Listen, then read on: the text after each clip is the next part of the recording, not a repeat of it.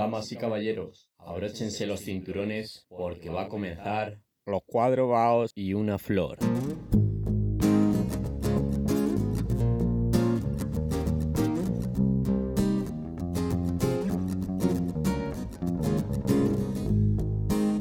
Bueno, bueno, bueno, bueno, bueno, bueno, bueno, buenísimas noches. Bienvenido un día más a este esperadísimo programa de Cuatro Pavos y una Flor. Después de este tiempo sentándonos, que doy fe de que nos había echado mucho de menos, ¿verdad? Sobre todo Juan Ramón en el avión. Pues vamos, sin más dilación. Hoy yo me presento como siempre, eh, Pedro Pineda, como siempre que nunca lo hago. Pedro Pineda, hoy estoy aquí en calidad de presentador, como un ignorante que, que aspira a dejar de serlo. Así que, sin más dilación, vamos allá con nuestros maravillosos colaboradores, los auténticos protagonistas de toda esta basura. Don Jorge Vega, doña Margarita Díez, Carlos García y don Juan Ramón Tortella. Perdona por no dejaros tiempo siquiera para saludar. Si queréis adelantar algo en todo esto, está ahí en vuestras manos. Yo no quiero decir nada, soy Jorge. Para todos nuestros oyentes, es una lástima que no estoy viendo ahora mismo el maravilloso plano que tiene Jorge Vega. Increíble. Increíble. Y a Charlie dan ganas de darle un empujón. ¿Perdón? Estamos haciendo esta reunión online, ¿no? Por supuesto, estamos haciendo online porque, claro, para quien no se haya enterado, desde hace unos mesecitos, pues el mundo está de aquella manera, ¿verdad? Mentira. Y dicen tú, "Uh, cualquiera se la juega a pillar el avión. Pero claro, y aquí estamos. Yo estoy en Huelva, uno está en Madrid, otro está en Mallorca, en fin, de aquella manera. Y pues, ¿qué voy a contar? ¿Qué os voy a contar que no sepáis? No, es que lleváis muchos meses sin hacerlo. Cojones, no esperaba menos, no esperaba menos. Así que no me enrollo más, no me enrollo más, que como me dejáis solo no hablo de otra cosa. Y vamos ya a esa maravillosa fuente de conocimientos que son mis compañeros de este programa. ¿Alguna preferencia para comenzar? Margarita creo que quiere empezar antes. No, yo quiero empezar al final, justamente. Entonces no empiezas, ¿no? Entonces- Vale, voy a empezar No, al final. es que por concepto no... No, yo quería hablar al Final final, he dicho. dicho. Ah, vale. Para que no perdamos audiencia, la vamos a dejar. Yo decido que Margarita se quede al final y vamos a empezar por el único, por el maravilloso, por el inigualable don Jorge Vega.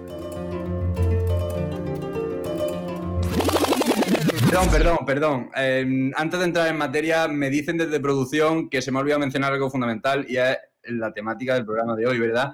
Que no es ni más ni menos que los rodajes, un, un elemento fundamental en todo proyecto de visual, a la par que apasionante. Jorge Vega, muy buenas noches. ¿qué nos cuentas? Muy buenas noches. Yo, yo no vengo a hablar de ningún rodaje que haya hecho porque no he hecho ningún rodaje, ¿vale? Entonces, eh, pues Ay, no. Bueno, en verdad no, sí, sí, he hecho algunos, sí he hecho alguno, pero, pero no han ido tan locos como del que yo quiero hablar. Porque yo no quiero hablar de un rodaje que se ha rodado. Yo quiero hablar de un rodaje que no se ha rodado. Ojo, cuidado. Ojo, cuidado, eh. Yo No sí. puedo con las que-. Abrochaos los cinturones porque vengo a contaros una historia que viene desde hace mucho tiempo intentando crearse y parece que está maldita. Y vengo a hablar de Dune.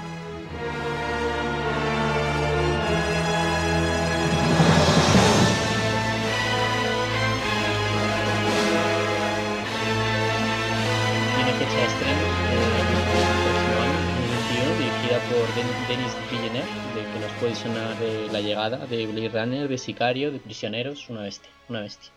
Promete mucho la película, esperemos que vaya muy guay. También Blade Runner puede ser, ¿o no? La de 2049. Eh, Sí. Y además con un reparto, un reparto muy grande. O sea, escrita por Eric Roth, que bueno, Eric Roth de Forrest Gump, El extraño caso de Benjamin Button, Múnich. Bueno, podemos seguir así. O sea, todos los, todo el mundo que participa en esa película es una barbaridad. Actores: Timothy Chalamet, Zendaya, David- Dave Bautista, Josh Brolin. Bueno, una barbaridad. Pinta bastante bien y ojalá esté muy bien.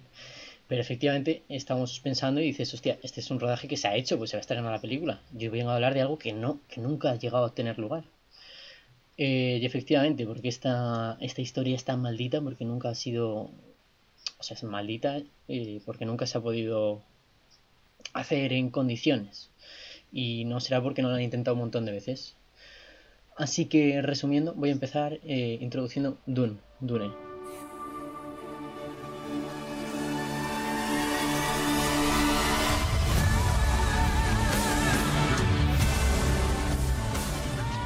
Dune es, un, es una novela escrita por Harvard. Harvard es un, un, un, un geólogo, ¿vale? Es un geólogo, un consultor ecológico se llama. Yo no entiendo mucho la diferencia. El caso es que este hombre estaba con, estaba con su esposa eh, viviendo un poco de la renta y tuvo un año, un año sabático. En ese año se puso a estudiar el tema de, bueno, un, caso que surgió de ecología y le inspiró para escribir esta novela. Un, un imperio galáctico dentro de 10.000 años en el que hay un sistema feudal en el que hay varias familias. Eh, bueno, resumiéndolo mucho, eh, eh, toda la trama eh, espacial de las familias se reduce al control de un, solo planeta que se llama Arrakis. Arrakis es un planeta, un ecosistema desértico y digamos que en, este, en este, en este planeta hay una sustancia que llamada la esencia, entonces claro, es muy importante y digamos que toda la trama se reduce a eso. El protagonista se llama Paul, Paul Atreides y bueno, lo va a hacer Timothy Chalamet. Pero no venimos a hablar de eso. Venimos a hablar de uno de los rodajes más extraños que se han producido. No el de David Lynch, que fue una película en el, en el 86, creo, puede ser. Eh, en el 82. Eh, vengo a hablar de Jodorowsky, de la que hizo Jodorowsky, Alejandro Jodorowsky, que tuvo un intento. Eh, vale, eh, está el rodaje que se va a hacer en 2021, ¿vale? Recordamos. Está el que, el que se hizo con, con David Lynch, se rodó, guay. Y luego está David, David Lynch, perdón, sí, sí, David Lynch, eh, si he dicho eso, no lo sé. Bueno, digamos que la, obra que hizo David Lynch está caracterizada porque la ha hecho este intento. ¿no? Este señor, se- toda su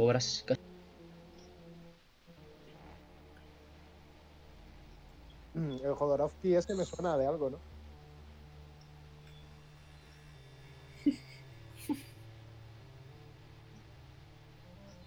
Con David, David Lynn. Con David, Lynch, perdón. David Lynch.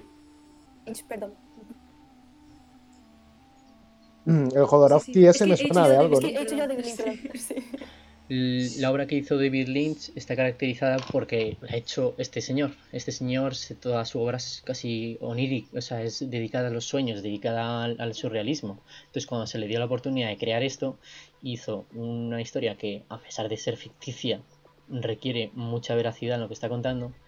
El problema de, de la- del film es que intentaron reducir la, la obra, que en sí es muy densa, y hay una cantidad de saltos narrativos que es y- pero vamos, es una locura, es una locura. Entonces rollo, pues está, está arriba todo el rato, de golpe baja, porque necesitas una escena, una escena. No, está planteada de una manera tan espantosa que el resultado fue muy malo. Entonces, ahora mismo es un film de culto, de ciencia ficción, pero entonces fue un puto desastre. Todo esto porque la novela que está basada fue un super, una superventas hasta 2007 como la novela de ciencia ficción que más ha vendido en toda la historia. Entonces no estamos hablando de cualquier película, estamos hablando de, de- de la mejor novela que, de ciencia ficción y se tenía que llevar a la, a la gran pantalla de una manera correspondiente. Eh, se criticó mucho y lo que nadie sabe es la, la historia del, de Jodorowsky, ¿vale? Jodorowsky, bueno, eh, Michael Siux, Michael, Michael no sé si os sonará, pero es un productor de Hollywood pues de alto standing que ha hecho excelentes películas y se lleva muy bien con gente, gente de bien, ¿no? Este hombre vio la, la montaña sagrada de, de Alejandro Jodorowsky y, dijo, oye, este tío me gusta, le di un millón de euros y dijo, bueno, la de la montaña la hizo con un millón de euros y le dijo, oye, pues te pago la película que quieras. Vamos a hacer un proyecto, vamos a hacer una película y, y haz lo que te dé la puta gana.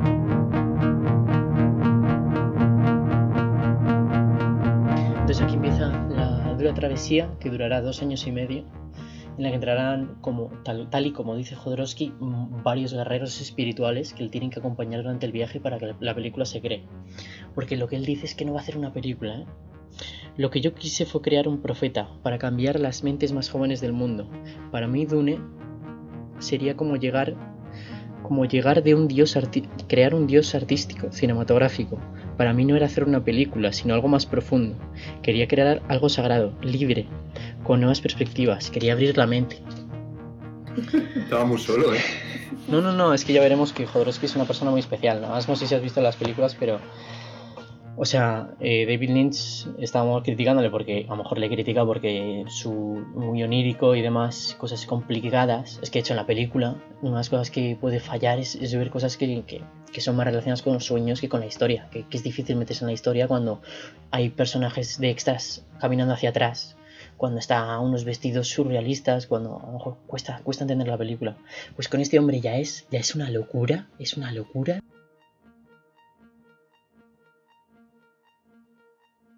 Necesitaba diseños muy interesantes porque quería hacer algo gigante, entonces con el primero que fue con, con Moebius, que es un- una figura importantísima en el, en- en el cómic y en la novela gráfica. Apareció delante de Moebius y Moebius le dijo, mira, ¿sabes qué? Que no, que no la voy a hacer. Así que, bueno, por ahí empieza la odisea por un no y va a empezar a dar vueltas y a dar vueltas. Voy a hacer una serie de preguntas, ¿vale? Para que intentéis adivinar quiénes van a ser los, los guerreros espirituales, porque cada cual es más loco. Eh, va a haber 10, ¿vale? Va a haber 10. Va a haber 10. Al principio puede costar más, pero luego va, va a ser todo tan extraño que... eh, empezó en el 76, de los 70, del 74 al 76, así que más o menos para que hagáis una... de quiénes son lo- las estrellas del momento. Entonces con el primero con, con el que habla es con John Giraud, así es más complicado que le conozcáis, como un prodigio del cómic que había hecho, bueno, había hecho sus cositas. Y este fue el primer tío que le dijo que sí y con el que se fue adelante. Cogió al tío y se fue a vivir a París con él para gestionar toda la película desde París. Vale, el segundo con el que hablan, este ya a lo mejor sí que os puede sonar más. Este es Trombone, Trombone, Trombone, Douglas Trombone. No sé si os suena, es un genio de las de los efectos especiales. Hizo, se encargó de todos los efectos especiales de 2001 Odisea en el espacio, de Encuentros en tercera fase. Ha hecho todo, todo las grandes películas de, desde, pues eso, desde los 60 hasta ahora. Las, las, las mayores películas se ha encargado él. El tipo este, se presentaron estos dos en su oficina y el tío no paró de... Según las palabras, todo esto hay que ponerlo en las palabras de Jodorowsky eh, todas las experiencias que cuenta de cómo conoce a cada persona es muy loco. Todo lo que estoy explicando aparece en un documental que se llama Dune de Jodorowsky. Entonces dice que apareció en la oficina de este hombre, una oficina de estas de Hollywood, y este hombre no paró de, coger llamadas. Entonces ni les prestó atención ni nada, así que les rechazó. Estos dos señores se fueron caminando y entraron en el cine. Se metieron en el cine y la primera película que vieron, que casualmente era de ciencia ficción, se llamaba Dark Star. Dark Star. Estrella Oscura.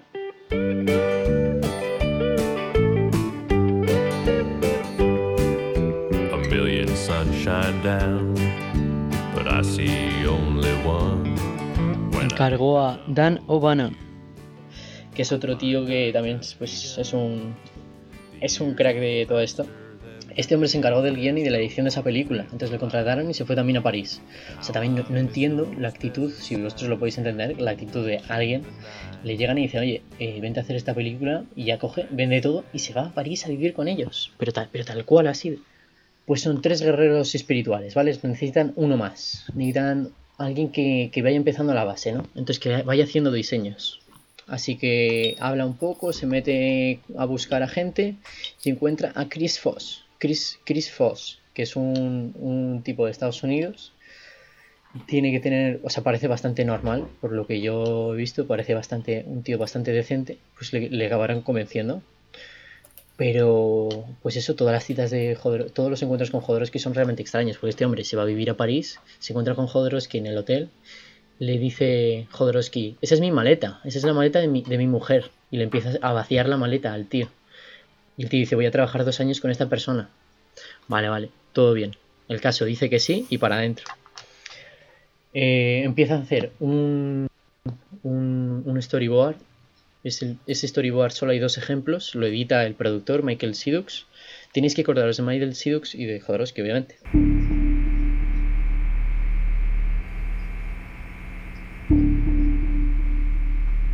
Ya se han gastado un millón de euros y todavía no han empezado, no han empezado a rodar.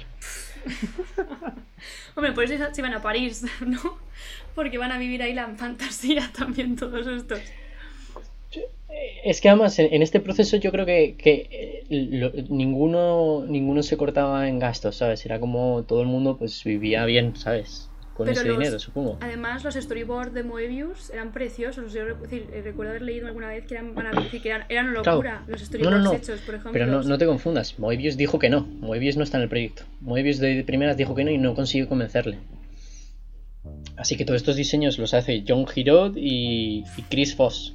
Ah, vale, es que yo, yo, yo una vez leí, no, no quiero contradecirte, Jorge, ni nada, de en plan de que las ideas más visuales era del otro, pero que Moebius sí que llegó a hacer alguna vez eh, un, un storyboard que tenía Jo- Jodorowsky en, en su casa, pero vamos, eh, tampoco te quiero contradecir, Jorge, perdona. Entiendo que a lo mejor el, el- e- e- ese... O sea, sí, a lo mejor le han contratado, pero solo para hacer el storyboard, Claro, porque el tío exacto, no quería exacto, nada del solo- proyecto, solo ni el hizo diseños, ni nada. Ese sí, sí, porque storyboard- los diseños de otro artísticos fueron más los otros, exacto, que son una pasada, Hmm. además, son preciosos. Sigue, perdón. Eh, no, no, pues ese, ese storyboard está como, como que es legendario. Solo hay dos ejemplos de él. Y empezó a pasar por las diferentes grandes empresas de Hollywood, de Century Fox, de bueno, de todas las grandes que hay, y, y- y porque querían, necesitaban presupuesto. Se habían gastado un millón, metieron 5 millones más y necesitaban muchísimo más, muchísimo más. O sea, estaban metidos en un proyecto enorme. Eh, vale, ahora sí que podéis empezar con atisbos de que por dónde puede tirar. Lo primero que te- los- lo siguiente que necesitan, una música. ¿Quién le puede hacer la música?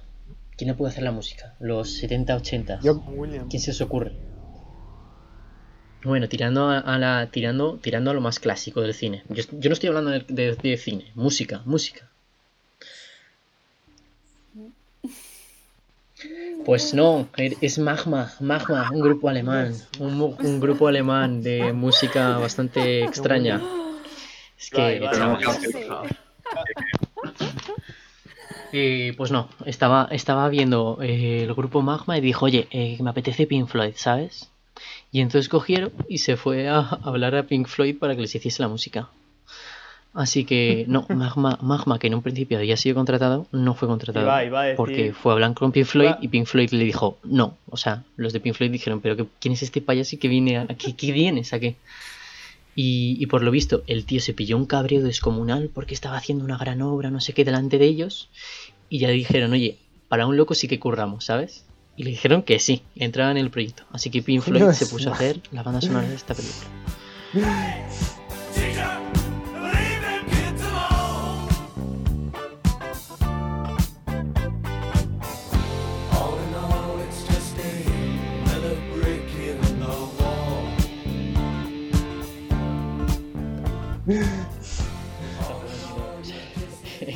Quinta persona.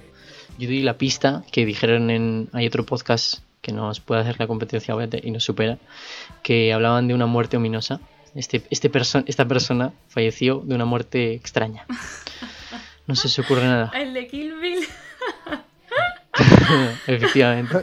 David Carradine. David Super Carradine. fan. David Me Carradine. encanta que se le recuerde por eso, Eh, pobre hombre. A ver, es que el tío era raro. eh, El tío era raro. El tío era raro. Irse la cima, ¿eh? David Carradine. El, de- el de Kung Fu, el de Exacto. Bill, Sí, ¿sabes? sí. Además, justo, justo acababa de hacer la serie de Kung Fu. Apareció Jodorowsky en la, en la Y esta. dijo, "Ay, claro que y, sí. y según cuenta él, según cuenta él, estaba en una habitación y había comprado un montón de vitamina C, vitamina E. O sea, pero un, un bote lleno de vitamina E, 60 pavos dice que se había gastado en el bote, que era para él, para que participase en la película. En plan, yo tampoco lo entiendo muy bien, no sé si se lo habrá inventado. Dice que lo había hecho para que, para que el otro se pusiese a tope para Ah. grabar, ¿sabes? Entonces, para que todos los días se fuese tomando una pastilla de vitamina E para estar fuerte. Entonces le llegó, le hizo la oferta y David Carradine abrió el bote y se tomó todas las pastillas, 60 pavos en pastillas, y dijo, estoy dentro. David Carradine también estaba dentro. Con estilo, estilo. siempre. Y David solo, Carradine. ahora, vale, tenemos, eh, David Carradine es el actor, Eh, faltaba representar a- al malo de la película, ¿vale? Era el malo malísimo. Quería alguien muy extravalario, muy extraño, muy extraño. ¿Quién se os ocurre muy extraño de los 70, 80? Yo es que lo sé. Que llama mucho la Yo es- atención, que a todos los sitios a los que va llaman Yo mucho. es que lo siento, no puedo decirlo. Em, David Bowie, ojo, claro, David Bowie es- haría lo mismo en otra guay. película, ¿no? sí. Pero realmente es la misma figura que hacía de... ¿Pero quién es Margarita? ¿Quién es? Dilo, dilo, es que- Dalí. El señor Dalí, efectivamente. Co- Coincidió en el, en el Hotel St. Regis de Nueva York, coincidió con, coincidió con Dalí. Entonces, eh, todo maravilloso. Eh, bueno, todo maravilloso, no, todo súper extraño. Y como sabía que le gustaba el tarot, cogió y arrancó una hoja de una hoja de un periódico en el que había un dibujo de- del ahorcado del tarot y lo, me- lo metió por debajo de la puerta en la habitación de, Dalí. Dalí puso ¿Quién eres? Y el otro le respondió Quiero hacer una película contigo. Dice Mañana hablamos, le escribió en la hoja. Entonces hablaron y el Dalí, que es un, tío rarísimo, bueno, bueno, ya se sabe, Dalí es Dalí, ¿no? Entonces le hablaron y le, hizo como un acertijo. Le dijo, cuando voy con mi hermano a la playa, siempre nos encontramos un reloj de arena que sacamos del coche o algo así. Y le dije, ¿tú querrías encontrar el reloj de arena? Y entonces Jodorowsky, todo rayado, dice, si le digo que no, va a pensar que no quiero grabar con él, ¿sabes? Y él dijo, "S- eh, no, pero en la playa he perdido un montón de relojes. Y le dijo Dalí, venga, pues entonces estoy dentro. Estoy dentro. Me gustó, le gustó la respuesta por lo que es. Dalí dio unas, unas objeciones. Dijo que tenía que hacer de emperador, tenía que estar sentado en un inodoro y tenía que haber dos delfines cruzados, uno para las eh, uno para las secreciones eh, uno para defecar y el otro para miccionar, vaya. Porque esas cosas no se mezclan, en plan, uno para cada uno además, hay que tenerlo claro. ¿no? Eh, y también dijo que quería ser el, el actor mejor pagado. Entonces preguntó y dijo, vale, el actor mejor pagado, pues quiero pagar, quiero cobrar 10 100.000 euros cada hora que ruede, cada hora que trabaje. Y cogió Jodorowsky y le dijo, no, no, no, no, no, cada hora no, cada minuto de rodaje vas a cobrar 100.000 euros. No, claro, pero el Jodorowsky no era tan tonto, ¿sabes? Porque cogió y, y dijo que, claro, era, era cada minuto que salga en el metraje final. Y salía una... mi- O sea, no- pensaba no meterle en el rodaje final, el metraje 10 agarraos, minutillos por al final y se acabó. Me encanta. Hablaron con Dalí. Y Dalí, como es un artista, conocía a muchos artistas. Entonces hablaron con HG, HG, HG Giger, que es el, el artista de, de Alien el octavo pasajero. Muchos diseños que hizo para esta película se reusaron en, en, el, en Prometheus y en, y en Alien. Es muy conocido por todo lo que ha hecho, que es un- algo muy Sí. pesimista, Sí, gótico. esas. Le dio ese- ese- esa oscuridad, porque hasta entonces Sí, hace como cabezas alargadas. Efectivamente, sí. efectivamente, sí, sí, sí, justo eso. Y, y bueno, pues un gótico, una arquitectura mucho más elevada. Porque si tú ves los dibujos del diseño, son como, pues, un jaguar, o sea, colores de, o sea, la, la piel de un jaguar en una nave, ¿sabes? En plan, algo súper chillón. Y este hombre le dio como mucho más sobriedad, mucho más. Bueno, el caso, que no le faltaba con los artistas que había, que quería que actuase otro más, otro más. No sé si, teniendo las personas que hay, que puede estar cerca, ¿sabes? Estamos hablando de Pink Floyd, Salvador Dalí, algo, algo muy pop, algo que digas, uff, esto es muy, muy de los 80, ¿sabes? Que cantante, cantantes, cantante. John Lennon. sí. Elton John. Vale, vale, vale, pero más, más, más heavy, o sea, más pop, no sé cómo. eh, Queen. Vale, ah. vale, eso está más cerca, esto puede estar un, un poco más cerca. El, el octavo guerrero espiritual era Mick Jagger.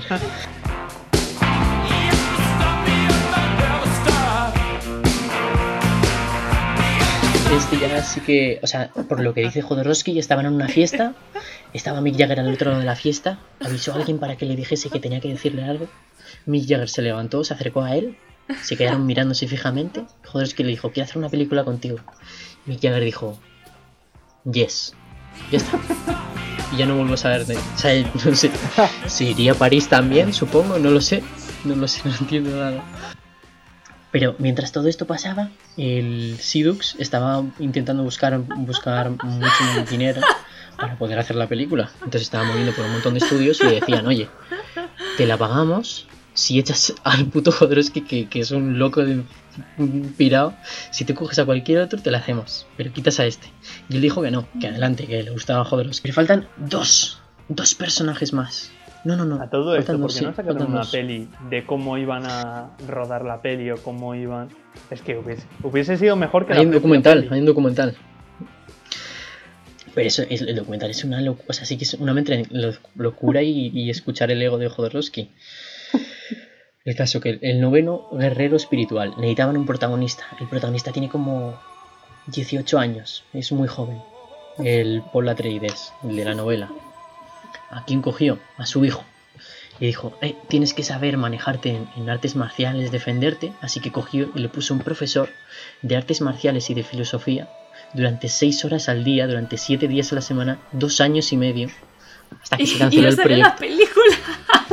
El, el hijo aprendió a hacer artes marciales, eh, defensa personal con armas, defensa personal con, bueno, y filosofía, y es que, bueno, o sea, por lo visto una tortura. O sea, el hijo dijo como, como que había sido una, una tortura que le había convertido en adulto desde tiempo, ¿sabes? O sea, qué, qué demencia. Pero la demencia no acaba, sino con la décima, el décimo guerrero. ¿Quién puede ser? Necesitan otro malo que es muy grande y muy gordo. Muy gordo. Eso es, eso es determinante. Una estrella que está ya muy hundida. Sí, es muy gordo. hundida. Está, está ya muy hundido Sí. en la vida. Con muy poca esperanza. Es, Pues se encuentran. eh, ¿A quién? es Orson Welles. Orson Welles.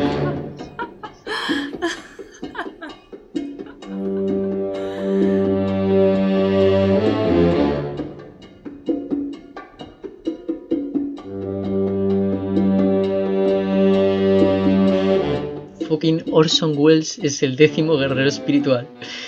Un hombre que ha perdido ya la esperanza en el cine y la esperanza en la vida y demás. Y Sí, pues se, le- se lo encuentra en, palabras de Jodorowsky de nuevo, porque ya no sé si esto es cuánto de verdad tiene, pero suena bastante verdad, la verdad. La verdad, qué redundante. Eh, pues en, en un restaurante de París le encuentra comiendo. Eh, 11 botellas de vino había en la mesa, un montón de platos, el tío comía mazo. Le dijo hacer la película y dijo que no, que ni de broma, que, que le estaba genial, estaba forrado de pasta, estaba harto de, de la vida y del cine y de todo. Y le dijo, vale, si tú participas eh, cada día de rodaje, el, el chef de este restaurante te va a hacer lo que tú quieras. Y ¿Cómo le dijo, sabía, eh? estoy ¿Cómo dentro, estoy ¿Cómo dentro, Jodorowsky, eh? estoy dentro.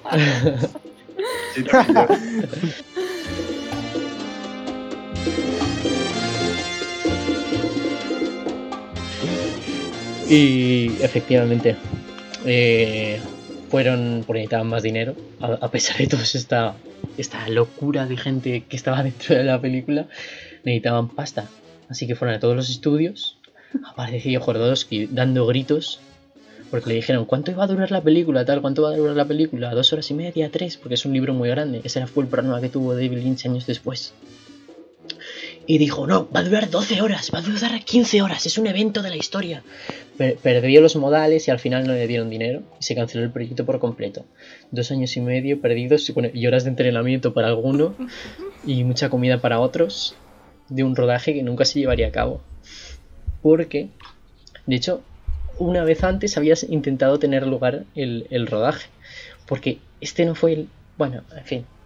Dio mil vueltas. El caso es los derechos que los había comprado Sidux volvieron a Dino de Laurentiis, que es el hombre que hizo Flash Gordon.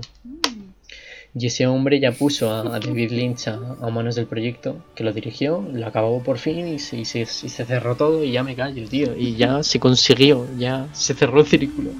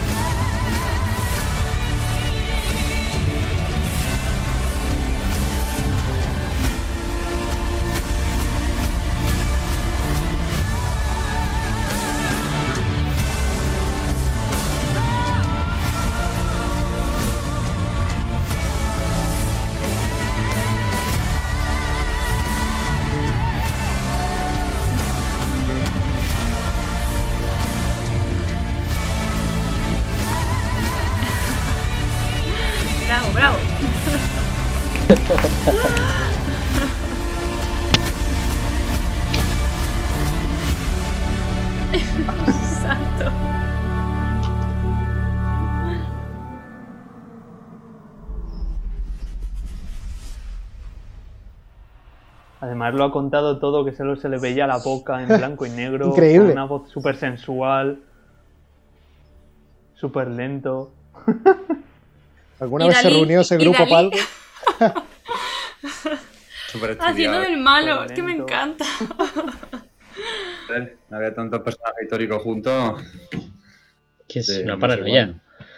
Eh, David Carradine y Orson Welles. Y Mick Jagger, o sea, ¿pero Y qué Dalí, cojones? y Y Dalí, y Dalí.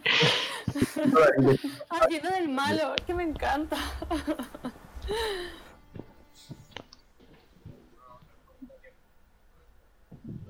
¿Alguno- ¿Algún comentario sobre todo esto? Yo creo que el productor se arrepintió porque si llega a abrir la puerta y ve a todo ese elenco, No, no, no. la, peli, la peli hubiese sido malísima. No, no, no. O sea, toda la echas unas mente. risas. Bueno, a lo mejor era una buena película, Bueno, no lo sé, no. nunca se sabrá, ¿no? Son esas cosas.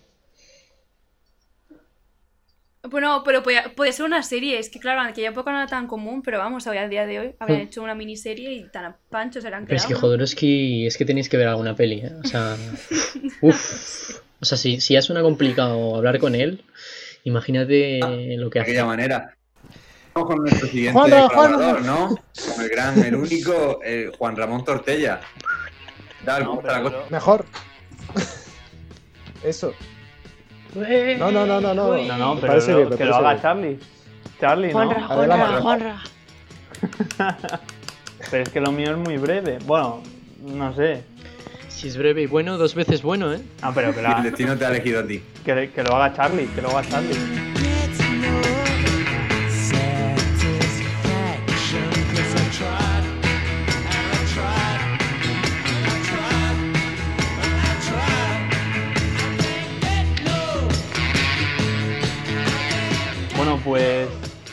Jorge ha hablado de una película que nos, sa- nos sacaron.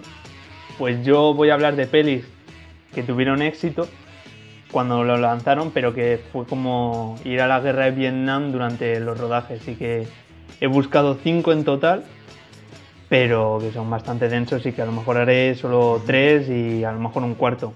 Y nada, y voy a ir de los más... Dime.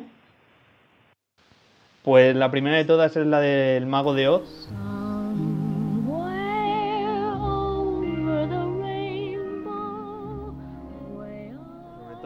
Es una peli que empieza en el 38 y acaba en el 39, es decir, en, en una Segunda Guerra Mundial se invierten 3 millones de dólares, que ya es pasta. De aquella que época, cuenta- además, exacto. Sí, es que era, era un- no sé de dónde se sacaba ese dinero en aquella época, con las hambrunas y todo eso. Y que pasaron hasta cinco directores y nada, y sobre todo un poco el elenco, donde Judy Harlan tenía que ser la actriz, bueno, que fue la actriz, y que realmente ella tenía 16 años y Dorothy, que era la niña, pues tenía que aparentar muchísimo menos. Pues claro, como no le, al principio no le ponían ni peluca, ni maquillaje, ni demás, pues la chiquilla tenía que ir, ya, ya había desarrollado demasiado el cuerpo, ya se había desarrollado lo suficiente y los directores le dijeron que te que, se han te perdido- que no, poner... no. El, el- el espectador se ha perdido los gestos de Juan Ramón para explicar en qué se había desarrollado Judy Garland. Bueno, yo he hecho así, yo, yo hago Ha hecho, ha hecho así. Yo también, yo también. ¿Qué Se ha desarrollado mucho Judy. Sí, Pues ni me había dado exacto. cuenta. Exacto, está sí. de que su- de su- tuvieron que de poner su vendas y cuerpo, ¿no? demás. Sí, sí. Sí. Buscando, buscando una niña Rojo guapa, ¿no? tomate, bebé. Voy a, voy a aprovechar en tu... Soy el único que no ve a Juan Ramón. Qué turbia. Yo le veo, yo le veo. Porque tengo una luz aquí delante, bueno, que me voy, me voy. Y nada, y que, que claro, que era una chica que, que con 16 años todavía no sé qué se estaba estudiando, no sé si había la ESO, si había BUPO, no sé qué había en aquella época. Y claro, tenía 16 años y le dijeron, sus padres o su representante o quien fuese decía, no, esta chiquilla tiene que estar madre, cuatro sí. horas solamente en el estudio y el resto tiene que estudiar. Pues claro, tenían cuatro horas para grabar y los estudios no es que fuesen mm, Es que igual de es- bueno, avanzados que ahora. Es que se supone que el sindicato de actores exigía que los niños no tuvieran actuar cuatro horas en aquella época, solamente. Plan, Bueno, cuéntalo tú. Margarita. Perdón, Cu- cuenta- sigue, cuenta- No, no, no, sigue, cuenta- cuéntalo tú. sí. No, Interesante pues dato, simplemente ¿eh? que es que dato. la madre de Judy Garland era un poco al parecer, la tenía en plan desde pequeña actuando, en plan quería que sus hijas fuesen famosas. Y ya cuando lo consiguió fue un poco heavy como dejó que el estudio dejase de hacer ciertas cosas a su hija. En plan, pero tú sigue, tú sigue, Juanra. Y yo sí Ah, vale, te- o sea, eso se acerca más al, al esperar a que la chica sea una mujer, Eh, ¿no? No, no, entiendo. pues por ejemplo, le daban anfetaminas, que en aquella época no se sabían que eran anfetaminas, pero daban anfetaminas. le daban anfetaminas a la niña para que estuviese contenta, porque eran, aunque eran cuatro horas de rodaje, se suponía que estaban a tope la pobre, y, y, y además porque decían que estaba un poco gordita, entonces además era para que no tuviese apetito. Entonces la tenía durante un año entero a sopas de pollo, a sopas de pollo de un año entero. Y además lo peor de todo es que hacían fotos en plan del rodaje, como ya cortando su tarta de cumpleaños, que todo el mundo viese qué tal. No podía ni siquiera comer la tarta de su cumpleaños, le dan una feta Dios y, a, sopa de pollo. santo. Pero hacían la foto, hacían la foto. Es santo. horrible. Y, y, luego, y luego le daban pastillas para dormir, porque las anfetas, las anfetas, claro, la dejaban con el hija todo el día y otra pastillita para dormir. Es como, como matar una mosca a doble- luego pones un remedio Exacto. peor que la enfermedad, ¿no? Exacto. Claro, y luego la, la gente se sorprende que fuese drogadicta, la pobre Judy Garland cuando fuese mayor, ¿sabes? ¿Quién se sorprende? Pobre. Pero vamos, y, y luego además la doble, que la que hacía de, Ju- lo de Judy Garland por si acaso, realmente era una espía para ver que no comía. Judy Garland, ¿sabes? Era horrible la pobre niña en el rodaje. Es horrible. Pero sigue, sigue, Juan Rodríguez. Yo ya me quedo aquí, ya me quedo aquí, tú sigue. Pues, pues nada, que imaginaos, los estudios de, de aquella época no eran iguales que los de ahora y que los estudios a lo mejor no estaban ventilados y se llegaban a grabar con 40 grados ahí en medio.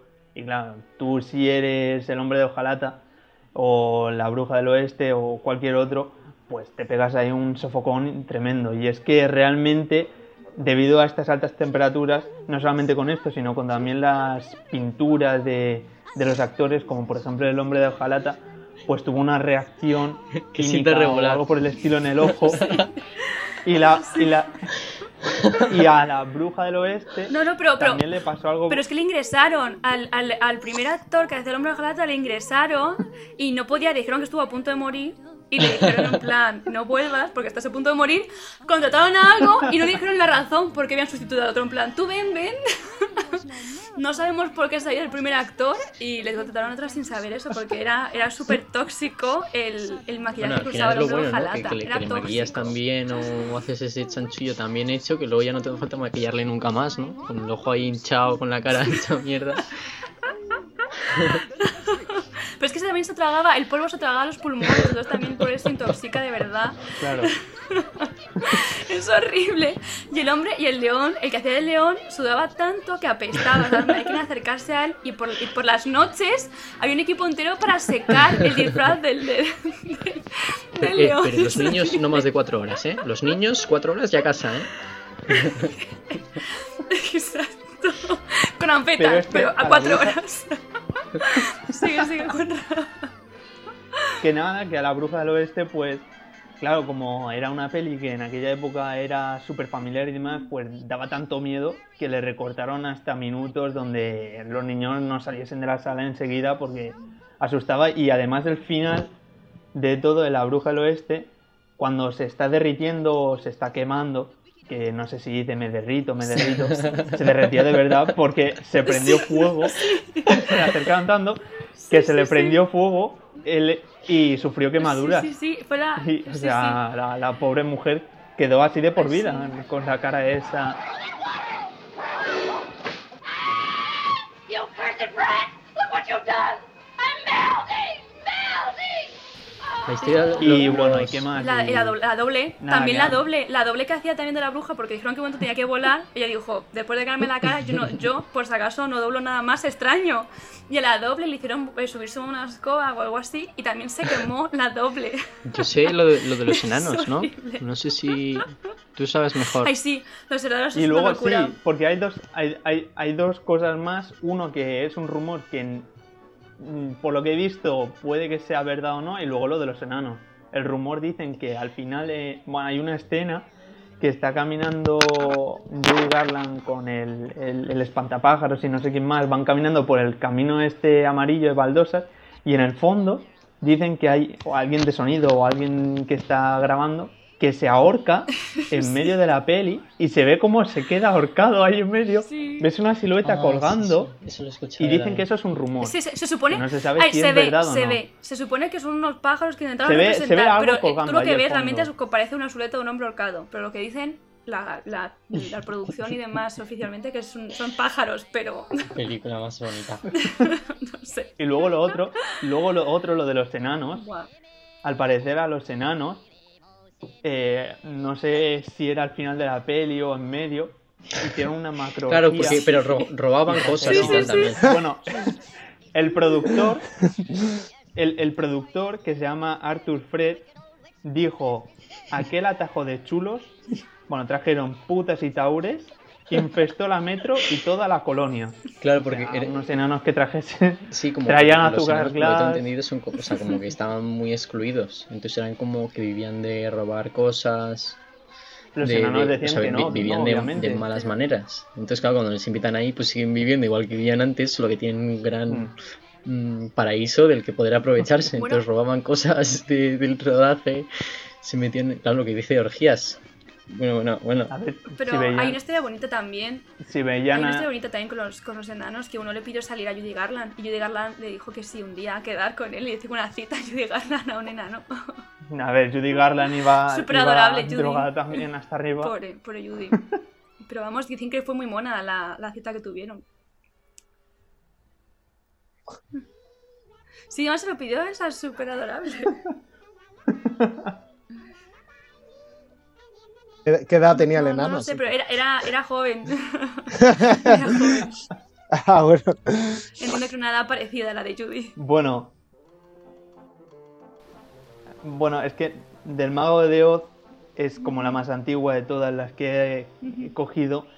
Y luego la Eh, siguiente perdón, es eh, y lo eh, siento, Apocalipsis perdón, Now. perdón, Ramón. que, Lo siento a bueno, todo el colectivo de enanos, ¿eh? Lo siento mucho, si Sí, habéis sí. sentido ofendido. Me refiero a en ese momento determinado de la época que estaban muy excluidos de la sociedad. Ahora seguro que a lo mejor todo va guay y ojalá les vaya genial.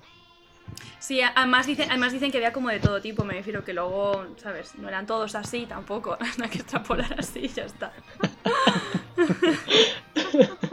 Por favor. No como ahora. entiendo.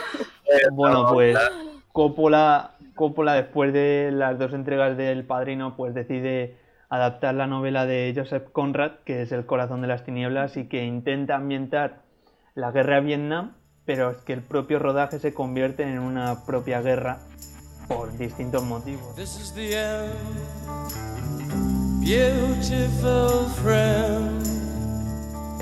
Primero de todo, el presupuesto que tenía más o menos estimado Coppola a emplear era de 16 millones y se le va enseguida y dice, no, no, hay que meter más pasta, mete, llega hasta 31 millones, se le va del presupuesto y el tío dice, bueno, pues voy a hipotecar mi casa y su bodega de Napa Valley, eh, bueno, hipoteca su vida prácticamente y en medio de la peli el tío tiene un ataque epiléptico.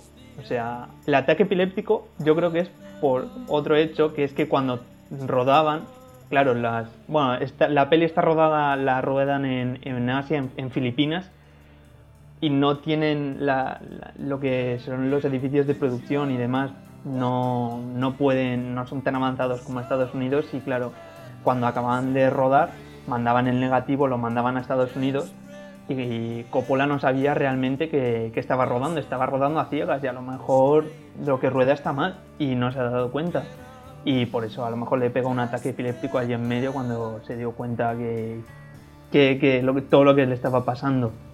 Y, y nada, y cuando terminan de rodar, El metraje es como co- corresponde do- 200 a 1 o algo así. que 200 minutos grabados se quedan en uno en la película. O sea, por cada minuto O sea- que veas hay 200. m- o sea, cuando llegó, cuando llegó a Estados Unidos mm, a, a la productora, tenían 381 kilómetros de rollo, es decir, 230 horas de metraje en total. No sé, no sé qué fue más largo, o el rodaje o, o el montaje, porque te encuentras eso y te tiras por la, por la ventana o no sabes qué hacer. Y, y bueno, y entre esto también hay actores que le dieron, tuvo problemas con dos actores, con Ma- Martin Sheen y con Bran- Brandon Marlon.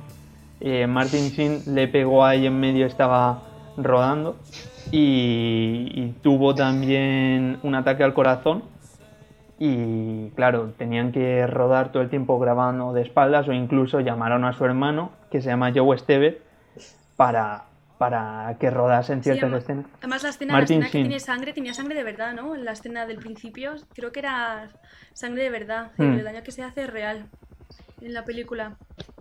Sí, sí, sí, eso sí que. Pero Claro. Martin Sin, yo Estevez, no, No, es sí, como sí. el No, apellido. lo sí, pero no- su hijo, su hijo Ya, ¿no? es Sí, Charlie Sheen y otro es Emilio No, Estevez. sí. Y el otro mantuvo la- el, el nombre de familia. Es, es así. Es. No, yo creo, yo creo que es que. Martin Sin se cambió el nombre. En realidad creo que el nombre de la familia era el Estevez. Creo. Por eso eso, por eso uno de sus hijos, por eso sus hijos, siendo los dos suyos y demás, tiene distinto apellido. Porque uno mantuvo el Mm. nombre de la familia, que era el Estevez, y el otro sí, que era como el, el- el apellido famoso. Ujú. Estaban tan asustados Oh. Coppola y Shin de que la productora supiese todo lo que le estaba pasando, que a uno le había pegado un ataque ahí en medio y otro que, que- bueno, que los dos estaban para el arrastre, pues intentaron callárselo, no lo dijeron y siguieron rodando a duras penas. Y luego se le planta otro problema a Coppola, que era Brandon Marlon, que venía a grabar lo del padrino, que tuvo un Oscar y demás. Claro, se presenta allí pasado de peso, es decir, llega pesando 136 kilos. O sea, imaginaos que a Coppola y los que hacían la- el vestuario tenían ya el traje preparado de boina verde y demás, y llega Vito Corleone, pero que tenía que hacer una dieta, dieta Duncan Express. Claro, eh, no, no, no le dio, o sea, de esa manera, pues obviamente cambiaron por completo el papel y además eh, el tío, eh, el Brandon, puso, puso la cara por delante y dijo que le tenían que pagar 3 millones de dólares por cuatro semanas de trabajo. Y dijo, vale, vale, pues nos entramos a esta hora, pero a las cinco y media yo me tengo que ir, no puedo seguir grabando. Y claro, lo- los primeros días de rodaje el tío se peleaba todo el tiempo con, con el director y una movida tremenda. Y hasta que un día, bueno, ya se pusieron de acuerdo tanto Coppola como él y llega un día al rodaje y, y claro, y, y se encuentra, Coppola se gira y se da cuenta que Marlon se había Sí. afeitado la cabeza. Es que. Es que se supone había que es porque, alguien- eh, porque eh, Marlon Brando no quería en el guion. ¿sabes? No le gustaba decir, decía que era una mierda todo. Y entonces alguien le dejó. Sí, que decía que quería llegar con Digo que que de- helicóptero. Él decía que quería llegar en helicóptero, no, no en barco, pero le no le daban el a... libro de Corazón de las Tinieblas. Y ahí fue cuando se lo leyó, le gustó tanto que estar Ujú. ahí. Fue cuando decidió raparse la cabeza. Porque al principio no entendía nada. Se rapó la cabeza. Sí. Y, Un genio, pero ¿eh? Un no genio, si la como arregla. ta- ta- también llegaba, no sé si llegaba también borracho, que no se sabía los diálogos. Y bueno, un quebradero de cabeza para el pobre Coppola. Pero que la peli que es todo un éxito, que a pesar de todo esto, pues. Pues Bueno, pasamos una, a la una- una siguiente cosa, peli, ¿puedo decir una cosa? Que es. Nada, que quería decir que existe Sí, un sí, documental claro, claro. súper chulo que es El corazón de las tinieblas basado en el diario de la mujer de, de Coppola, Corazones de tinieblas, que está súper, súper chulo. Nada, simplemente Ujú. recomendar eso. Y ya. Pues luego lo metemos en recomendaciones, un apartado final. Chill, muy interesante Y luego, además, sí. pues. Explica todo. Pues me queda, me queda esta película que es Toy Story 2. Y luego tengo otras dos más, pero no sé si voy mal de tiempo, no sé cómo voy de tiempo. ¿Hay tiempo? Pues, afortunadamente no hay Aquí, tiempo. aquí- esto no es el centro audiovisual. O sea, hay tiempo, hay todo el tiempo del mundo, sí. Pues bueno, que llega el 1999, que es Toy Story 2, que es como el buque insignia en ese momento de Pixar y que eh, cuesta un total de 90 millones de dólares. Y que el director técnico, que es Oren Jacob, eh, hubo un día que el tío de repente se metió en, en la carpeta para ver cómo estaba quedando la peli y de repente ve que se le empieza a desaparecer las escenas de toda la peli, se empieza a ir en negro todo y el tío le, le empieza a dar un ataque a un parraca ahí en medio, se levanta, grita por los pasillos y empieza a decir a los técnicos que tenían que desenchufar eh, todo el sistema eléctrico porque se estaba borrando la peli. Y claro, lo- la gente decía, no, no, no podemos desenchufar esto porque esto vale en tropecientos mil millones de dólares y que sí, que sí, que se está borrando la peli, que no sé qué. Nada, lo borran, o sea, lo desenchufan, reinician otra vez y cuando tienen la peli otra vez la vuelven a conectar y se meten en la carpeta, eh, solo quedaba un 10% de la peli. O sea, imagínate, y de ese 10%, a lo mejor una escena de Woody, el sombrero no lo tiene encima de la cabeza, sino que lo tiene en un lado a la derecha, que está todo descuadrado, a lo mejor no tiene ojos, no tiene boca y demás.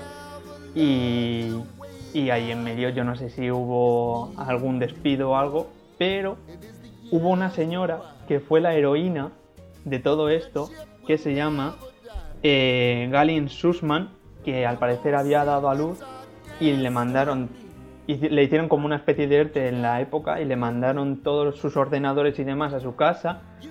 Y estaba, mientras estaba con el, niño recién nacido en un lado, ella estaba revisando la película porque cada día a ella le enviaban la peli de todo lo que habían hecho y ella lo miraba, decía, vale, está bien y cada vez iban teniendo toda la peli.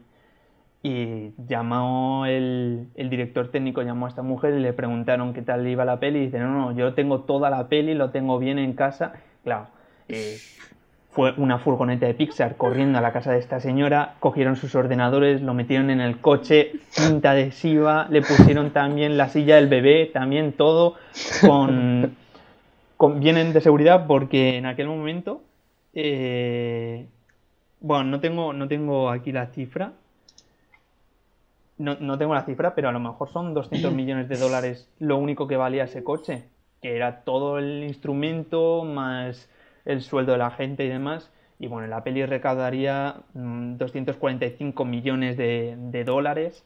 Y es todo un éxito, pero vamos, que si no hubiese sido por esta señora, Toy Story no sé qué hubiese sido. Y, y bueno, y me quedan dos más, Cuenta, cuenta. pero bien no sé Rapiditas si- así, Juan. Sí, sí. No sé si seguís. Bueno, Picaditas, picaditas. bueno, la siguiente, la, Uh. la siguiente es Troya, que, que no sé si sabéis algo de Troya, aparte El del avión, avión este que el pasa, avión ese que pasa ya el es- avión ese, aparte del- Y un constructor, no sé Bueno, si por ahí el- un, un cono. Explica, explica, por favor. Es que hay un vídeo, hay un vídeo que recopila los, may- los, los grandes fallos de la historia y ves, por ejemplo, en una de James Bond de... Me estoy yendo del tema, pero me da igual. Que es un hombre que está fregando el suelo Menos mal, Juan no- Ramón, menos fregona mal, no eh. toca el ¿Cómo, suelo. La verdad. No? Menos mal, eh. ¿De James Bond? Se imagínate a un extra que está James Bond pasando y detrás hay un extra que está fregando el suelo y la fregona no toca el suelo y el tío está así fregando, pues sale, sale la escena esta del avión o lo de Star Wars del El de este que Sí. con la cabeza, claro, pues salen fallos Mítico, así. mítico, mítico. Pues, ¿qué decir de Troya? Pues el director es Wolfgang Petersen, que este hombre le propusieron sacar adelante la peli, una peli que por cierto ya me la he visto, que es Gladiator. Le dijeron, toma, de la peli, eh, pues se la quieres hacer. Y el tío lo leyó un poco y dijo, no, no, esto no me llama. Eh, bueno, se lo dieron a Ridley Scott, fue un exitazo y el tío cuando se presentó algo más o menos de la época, más o menos más o menos de la misma temática, el tío pues lo cogió directamente, le daba absolutamente igual el guion si se lo había leído o no, decía, vale, me gusta. Y tuvo muchísimos, eh, pues el tío también eh, tuvo, también, no sé si le pegó un ataque como a Coppola, pero hubo un actor, un actor de doblaje que aparece en Gladiator que se llama George Camilleri, que, que es un actor de doblaje, un actor mm, secundario, que en una escena estaba saltando de un barco a la playa y se le rompe, se rompe una pierna.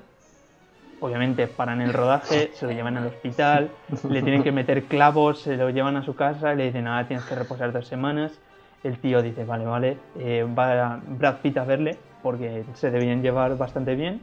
Llega después de dos semanas al rodaje, se le produce un coágulo en la pierna que se le había operado, se lo llevan a casa y vuelve a tener otro coágulo y Ah, tira la pata al hombre.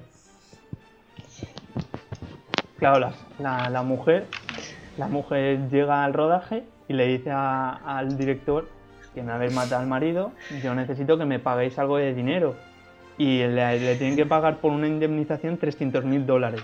Es decir, que ya es como un bache bastante gordo para el director y para toda la peli. Y no solamente por eso, sino que también actores principales como Brad Pitt se lesiona del talón de Aquiles. no? Él representa a Aquiles, se Un lesiona del talón de Aquiles en una batalla con Héctor. Y claro, Eso tiene que ser publicidad para la peli, no me lo quería. que no, que no, que es verdad. Y muere. Claro, y Brad y estaba, estaba luchando contra Héctor, que es Eric Bana, que Eric Bana es el que hace de Hulk el previo antes de este de Marvel, y dice, bueno, eh, esto va para largo, cojo un avión, me voy a mi casa, y el tío se pira a Australia, está seis semanas, está allí, le tienen que pagar a Tocateja todo lo que le deben, y nada, y luego cuando vuelve, pues siguen con la peli, siguen con la batalla con lo que estaban, y es que además Brad Pitt no solamente tuvo ese problema, sino que también el tío tenía que pesar, tenía que ganar músculo, así como como Vito Corleone tenía que perder un montón, pues aquí tenía que ganar, se le quitó la dieta de, de no fumar, tenía que ganar como entre 3 y 5 kilos de masa muscular. Y además de eso, se les ocurrió la idea de irse a grabar en verano en Malta escenas de al sol de todas estas batallas y demás. Y claro, la gente le pega una hipo- mm, bueno, que le da un ataque de sí. calor, un sofoco y demás. Y se tienen que ir luego a Marruecos para grabar otras escenas. Y cuando están allí en Marruecos grabando, como es en 2004, hay una guerra de Irak y más o menos le llega como oleadas o cosas así de la guerra de Irak y deciden pues irse a grabar a México. O sea, de Marruecos se van de Malta a Marruecos y de Marruecos a México. En México es el doble de caro que grabar en Marruecos y pasan dos huracanes donde rompen uno de esos No. rompe Barcos. uno de los Oh, eh, no. de las murallas de Troya pues se lo lleva por delante y ya con todo esto el director dice bueno eh, yo creo que voy a recaudar pasta porque es que si no coloco aquí una soga y me, me arco aquí en medio porque es que si no nada el hombre al final claro se habían gastado 200 millones de dólares nada el, el hombre al final recauda un total de 500 millones de dólares y lo sacó a duras penas la peli pero después de todo esto está. Y vamos ya con la auténtica estrella de este programa, ¿no? Que es tan eh, cómico, es pensador, es intelectual. No es que menos que don Carlos García. Muy buenas noches. Uh, qué maravilla, Charlie, qué maravilla.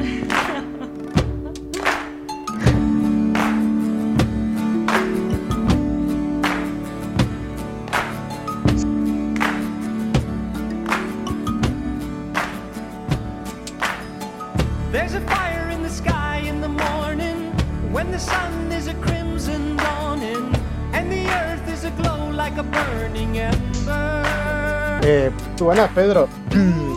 Eh, yo venía a hablar ahora aquí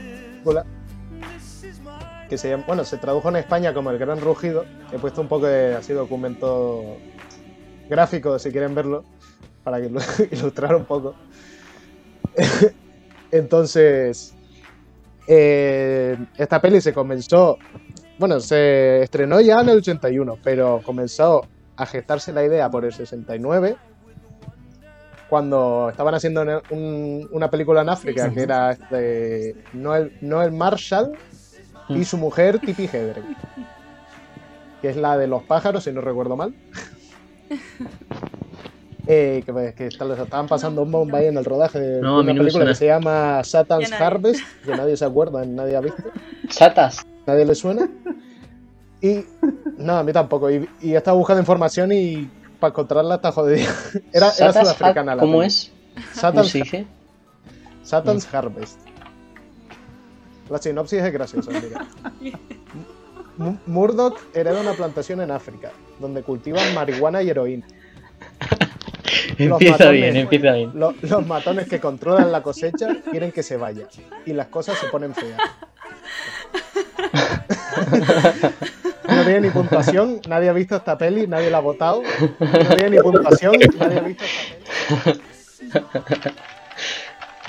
Así que bueno. va- va- vámonos a la que importa, que es esta, la de Roar. Pues bueno, esta gen- este matrimonio estaba por ahí haciendo la película. Y entonces eh, deciden eh, que les gustan mucho los animales y comienzan a adoptar un montón de leones y todo felino gigante que se les ponga por delante. Tigres, pumas, lo que sea. Y entonces en California hacen una granja y empiezan ahí a amontonar un poco un poco lo de Tiger King esta nueva que ha salido pues Esa es una mierda comparado con ellos, ¿no? bueno pues, pues eso Es a lo que- loco dicen vamos a criar a estos animales Es con que además tenían nosotros hijos, tenían y hijos. con eso vamos a rodar luego una peli porque claro van a vivir con nosotros y van a ser súper amigables Claro, Pinta claro. bien, pinta bien de comienzo, ¿eh? Entonces, eh, están ahí un par de años criándolos y total, que al momento de llegar a rodar la película tienen eso, 100 leones, 30 tigres, eh, 10 pumas y, Y- cuatro y un jaguares, ¿no? Una- una cosa así. y un elefante, y un elefante que sus cosas también. Iban a rodar con su, bueno, con un par de actores y colegas que se atrevieran, porque eso era una puta locura, porque ahí era ir a grabar ahí y ver qué pasa, porque claro, estás rodeado de leones y ahí nadie controlaba una mierda, era en plan, si te quieren matar, eh, mala. Así que empezaron a, O sea, que, que era como, como, como un circo romano, que, que Claro, si vas a grabar, decían, lo había una sensación vuelve, de indefensión plan- tan grande que llega un momento que es que ya te daba igual, en el sentido de, mira, morir en, en cualquier momento, como que pierde ya el sentido del peligro ya. y vamos, que la pub- se publicitó la película como nunca eh, un rodaje en el que ningún animal salió herido. Que por otro lado no salieron heridos relativamente, pero eh, es el rodaje con más gente herida. En plan de. No murió nadie, pero más de 70 personas, de todo, o sea, todo lo del equipo de rodaje, no se salvó Pero ni uno. cerca est- o sea, no me creo, no me creo que no se muriese nadie. No me Y creo que no 70 personas nadie. eh, atacadas repetidas veces. O sea, Sí, sí. el, la- el que era el Noel Marshall, primer día de rodaje, ya le, le atravesaron la mano, el primer día nada más, Sí. rodaron una escena para morderlo. Y, y le, volvieron, le volvieron a morder ese brazo 10 veces más a lo largo del rodaje. ¿no? Es que además lo ves en una No película sé que lleva, que se pone el pobrecillo en la venda y los leones quieren morder la venda porque les hace mucha gracia la venda. Es que ahí sale más sangre, que ahí está más roja la venda. Es horrible. Bueno, entonces empezaron a, a- a hacerlo ahí, a grabar en Los Ángeles. Y bueno, y tardaron cinco años en grabar la peli porque, claro, cada dos por tres. O si no era alguien que salía herido ese día, era que los mismos leones se cargaban el set. O que o se cargaban el equipo, o la gente se asustaba ese día y se iban, o bueno, o los mordían heridos. El que era el director de fotografía pasé una foto, que es el tío que le sale la foto, Me imagino que sería una toma por día, Charlie. Una toma De- por día. de- rollo, grabarle de tres hecho, segundos al tigre. Chicos, la, nos vamos la ya. que se ha cargado algo. Este, que era el productor, dijo, bueno, el, el marido, que aunque gritaran ellos lo que sea, que ahí no se paraba de grabar, que ahí se grababa todo. Así que, bueno, a lo mejor te comían y, y- y- y te- y se grababa bien. Sí, sí. Entonces, el director de fotografía es este que puso una foto, le mordieron un buen bocado en la cabeza. Dios. Y lo- los datos no están muy claros, pero unos decían que le había puesto 120 puntos y otro 200. O sea que. Pero vamos, que le, lo, lo dejaron reventado al pobre señor. Por ahí. Pero sí la acabó. Pero vamos, que en su vida volvió a, a trabajar con, con felinos. Se considera también que es la película casera más cara de la historia. Porque habían recaudado 17 millones, por así decirlo, de gente para hacerla y luego tuvieron que añadir ellos 5 millones más porque no, ya la gente no, no quería dar un, una para la película. Y bueno, la, la peli en sí tardaron 5 años. Están o sea, una mucho, eh, y la peli. no nada, son ellos en su puta granja viviendo ahí, que, asustados. Ves que to- todos los actores acojonados todo el día, como es que les es una de locura todo. porque además son los hijos, son los hijos de Tippy Hedren y Noé Marshall, en plan, id allí, hijos míos, y disfrutad. A Mally Griffin le, se le sentaba un león encima, ¿sabes? Y le, le mordió la cara, ¿no? Yo recuerdo que era eso o algo así, que la tuvieron que Sí, no, operar. exacto. A la, a la hija. Sí. ¿De qué año es esto? Eh, bueno, aparte de. A ver. Ay, Dios. ¿Y, y cuánto, Eh, pues cuánto la empezaron a rodar por el esto? 75 por ahí, pero hasta el 81 no, no la consiguieron, pues claro, tenía problemas. Nada, gastaron 17 más los 5 suyos y recaudó 2.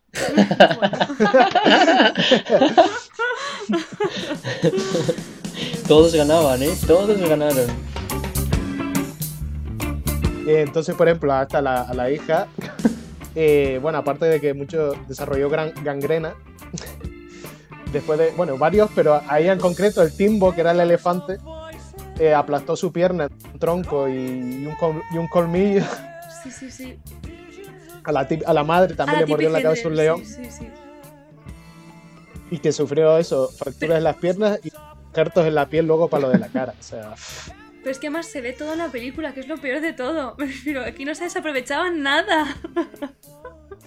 que, que también la película de eso, haciendo Además, loco ahí. además ves a, Hombre, es lo mínimo, ¿no? ves Es a lo Melanie mínimo. Griffith llorando, Ya en que le por la pierna, favor, pues por lo metemos, favor, ¿no? ¿Sabes? Intentando tirar del león, la Maya intentando tirar y no el mar sale en plan, sigue, sigue.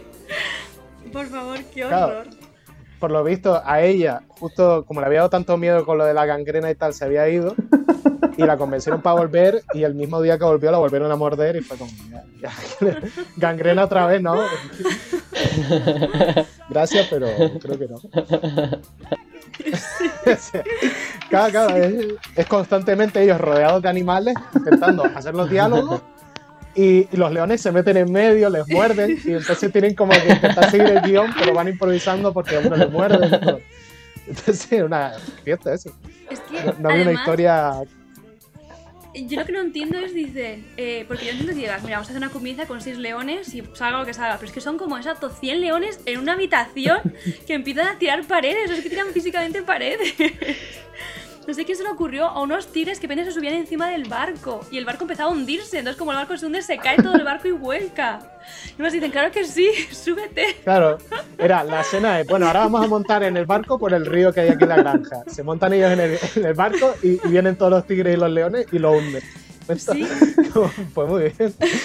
Y luego vienen, luego se, se llegan a la orilla, oh, también va a venir el elefante.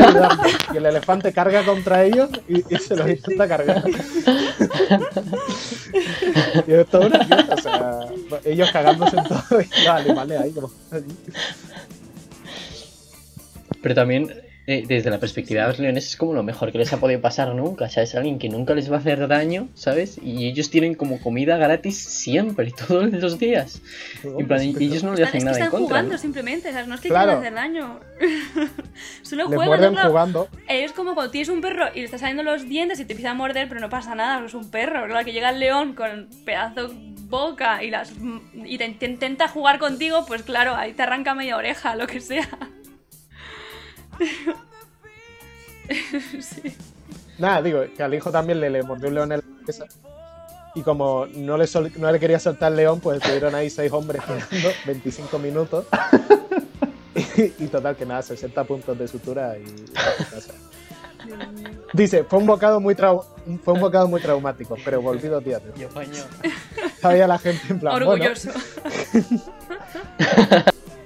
Y si ves la peli, pues eso, ellos todo el rato rodeados de leones, ellos como asustados, sobre todo los hijos, y, te ponen música así como un poco tétrica, en plan, oh, los leones, cuando parece que te van a atacar, y se ve que son ellos jugando, pero ellos cagados de miedo. Deberíamos verlo. Pero, pero es que además, tú ves una escena que están peleándose dos, dos leones por el territorio de verdad, se están peleando por el territorio y Noel Marshall llega y empieza a separarse chillarles y a separar a dos leones. Y dices, ¿qué estás haciendo? Pero está en, es- Ay, por Dios. está en YouTube. Así que yo recomiendo ver esa película para ver en grupo sobre todo. Está en YouTube, eh, está en YouTube. Yo la tengo en DVD también, yo la tengo, así que es un día La, la he alejo, intentado conseguir de forma legítima y eh, Eso, eso. En tu expresión, Charlie, parecía eso. Parecía como que ibas a dar una oportunidad a que sea legal, pero dices, es que está en YouTube. O sea, está en YouTube. No, es que con- no, no hay. Digamos que la versión española solo está en YouTube. Si la quieres ver en casa. Mm, A menos que la quieras comprar en VHS y que están carísimas, pero es como. Yo la tengo en DVD, ¿eh? Yo la He visto el DVD y casa. también es muy caro. Blu-ray, yo ya. No, no, hay yo- un Blu-ray de edición francesa. No, no, yo me lo he comprado en barato, ¿eh? Me lo compré como por 5 euros. ¿Y nunca has dicho de ir a verla o algo? Es que me hace hace poco. Pues venid, venid un día y os la pongo, que es una locura. ¿sabes? Mi familia, yo la vi con mi familia y estaban flipando. O sea, se- mis padres no se creían que era de verdad lo que estaban viendo. O sea, estaban, o sea, estaba horrorizado, en plan, ¿qué es esto, por Dios?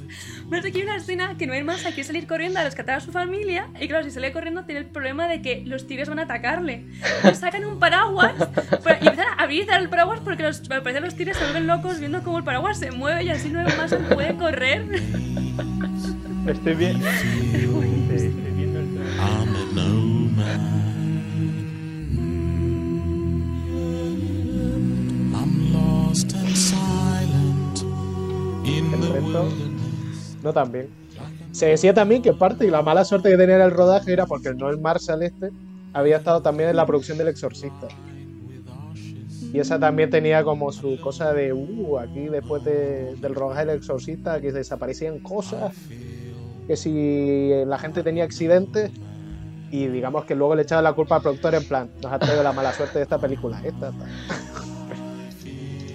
Simplemente, ya era por echarle más mierda al hombre, que si no. Oye, pues qué interesante. ¿eh? ¿Y no han hecho segunda parte o algo? Tiger King es lo más parecido que puedes tener. Es que además no hay más y y Hayden se divorciaron después de hacer la película. Pues cin- cinco años para pensárselo. joder, arruinaron. con razón. Normal. Con razón.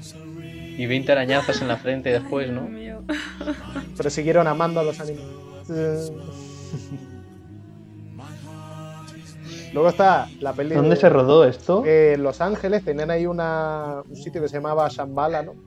Su granja rancho con los tigres estos que habían comprado y los leones y toda esta fiesta. De hecho, es lo que decían en la serie Tiger King, que en plan, en Estados Unidos viven más en cautiverio ya de reservas y tal, tigres y leones naturales de África o de Asia, más que allí en libertad, ¿sabes? Que es como guau. Tienen una fiesta montada en Estados Unidos con los felinos, curioso. Y no gastan poco. Interesante. Supongo que les sobra la vaca.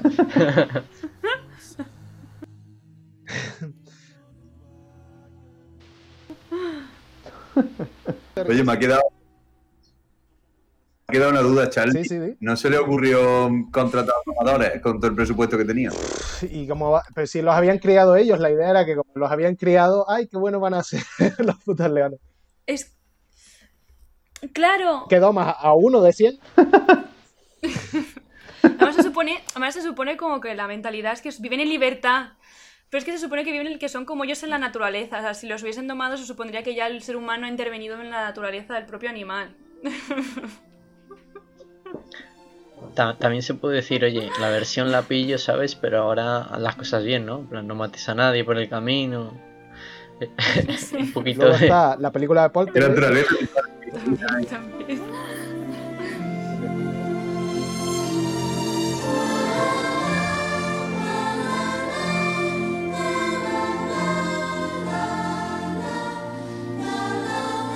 Luego está la película de Poltergeist. ¿Alguien la ha visto? Curiosidad. Me parecía que ibas a desarrollar, pero no. Bueno, era por curiosidad. Se estrenó un año, se estrenó un año después de la del Gran Sí. o sea, la de Roar. Y digamos que tiene fama de estar maldito el rodaje también.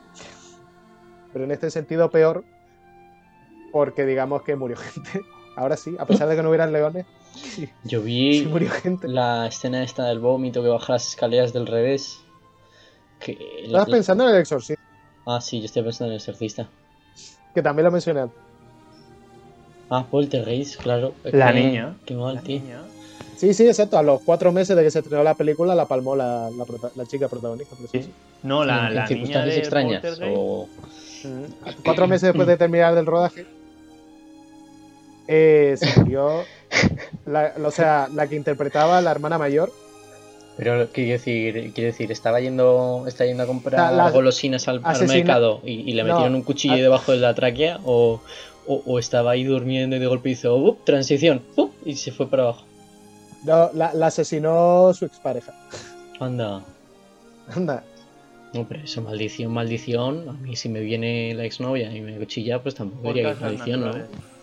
A ver, se supone que durante el rodaje había cosas que se quemaban y que desaparecían. No sé, entonces la gente se empezó a rayar con la propia película. Mm. Bueno, leyenda negra. Lo que pasa es que como después de eso, pues se supone que también se murió. Bueno, había un tío que hizo rituales para eliminar maldiciones en el platón, ¿sabes? Había un tío ya contratado para eso. Ah, o sea que Se que llama tendría Will que ser súper. Yo qué sé, a lo mejor lo hicieron. Alguien dijo, vamos a meter coñas para que la gente no se da mal yuyu o algo en el rodaje y se le fue las manos y contrataron a un tío para eliminar maldiciones. Luego también uno que era Julian Beck, que era un sacerdote que salía ahí, que falleció durante el rodaje a causa de un cáncer de estómago. Madre mía. Ese- Entonces, claro, empieza a morir gente y cosas que desaparecen, que se queman, no sé qué, y se forman películas de su cabeza, claro. En la peli también había un brujo indio que era el que le preguntaban todo esto del poltergeist y que también al poco de rodar sus escenas y tal le dio una complicación renal y se murió. Claro que ya, que ya vas sumando, o sea, digo, si solo es una, vale, pero si vas sumando, al final dices, ostras, lo mismo, lo mismo y aquí hay algo raro, ¿no? Algo, tiene, tiene que haber, ¿no? Claro, y por eso después la de Poltergeist 2 estaban con todas estas cosas de rituales y seguían con todo eso para que no pasara nada. Pero luego en la 3, la que sí era la chica original, sí se murió. Pues le dio un... Comenzó a sentir esos dolores estomacales y falleció. Con 12 años le dio ahí. Así. O sea, la verdad es que... Rodaje un poco chungo. Te empieza a morir la gente. Que no es la película, ¿eh? Que no. Todo el mundo aquí. No, no, no tendrá alguna, no, alguna. alguien- No se les habrá muerto alguien durante un rodaje. ¿no? Pues nada, eh, hay que ver Roar. Mm, El poltergeist, pues ya depende de lo susceptible que seas a, a las cosas malditas. Y poco más. Chica, la información nos trae. darle paso.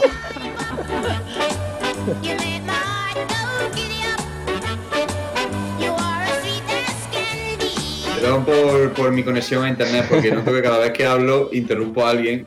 Yo intento hablar en los momentos de pero mi internet tarde como yo y claro, pasa lo que pasa.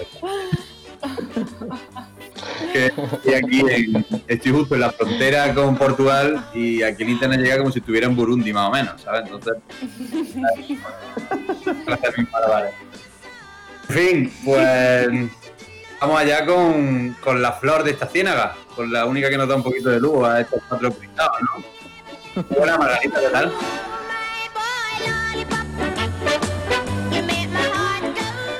Oli, pues eh, bueno, yo a la hora de plantear el tema de rodajes, pues en un momento pensé, pues eso, en rodajes súper horrorosos, todo que saliese mal y demás. Entonces empecé a pensar, exacto, el mago de Oz, por eso digo, niñas con, llenas de anfetas, o pensé en el rodaje de Rebeca, de cómo Hitchcock eh, volvía loca a Joan Fontaine para que pensase que todo el mundo la odiase y actuase mejor, como hizo Kubrick con Shelley Duvall, ¿no? En El Resplandor y demás, pero de repente pensé, ¿y si hago, y si hago, eh, y si hablo de un rodaje que todo fue bien, que todo fue maravilloso, todo, todo en plan rico? Pero claro, luego me di cuenta que por algo eh, casi nadie escribe de rodajes que van bien y demás. Entonces, eh, de repente me puse a estudiar sobre una actriz que me encanta, ¿vale?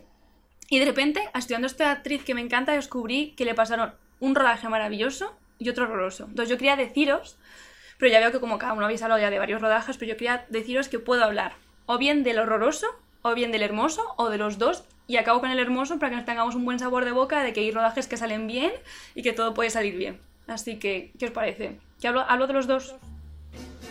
Sí, Bueno. ¿no? Sí, ¿no? Vamos allá. Vale, la actriz que voy a hablaros hoy es Catherine Hepburn.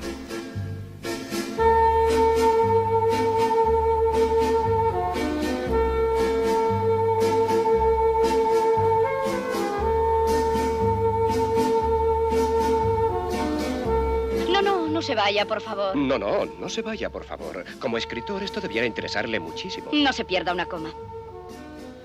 Estás mejor que nunca, pelirroja. Te favorece ese color tostado. Con que soy el tema de la conferencia, ¿eh? Oh, cielos.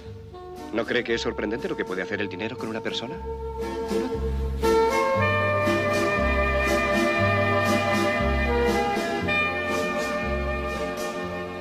Eh, estamos en el 1951, ¿vale?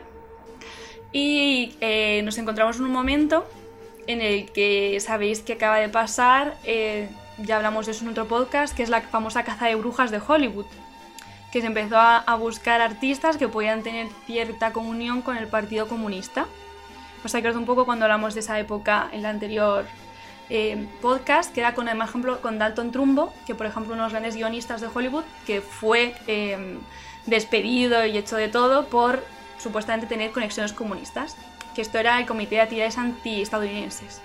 Pues en aquella época surgió otro comi- comité en contra de eso, que era el Comité de la Primera Enmienda, que este lo creó John Huston y ahí estaba Catherine Hepburn y Humphrey Bogart. ¿Qué pasó? Que cuando eh, todo esto pasó, ocurrió el comité y ganaron allí contra y expulsaron a estos 10 de Hollywood, el comité de la primera enmienda lo vieron fatal. Es decir, que empezaron a también poner el ojo hacia estos artistas, también como que podían tener esas tendencias.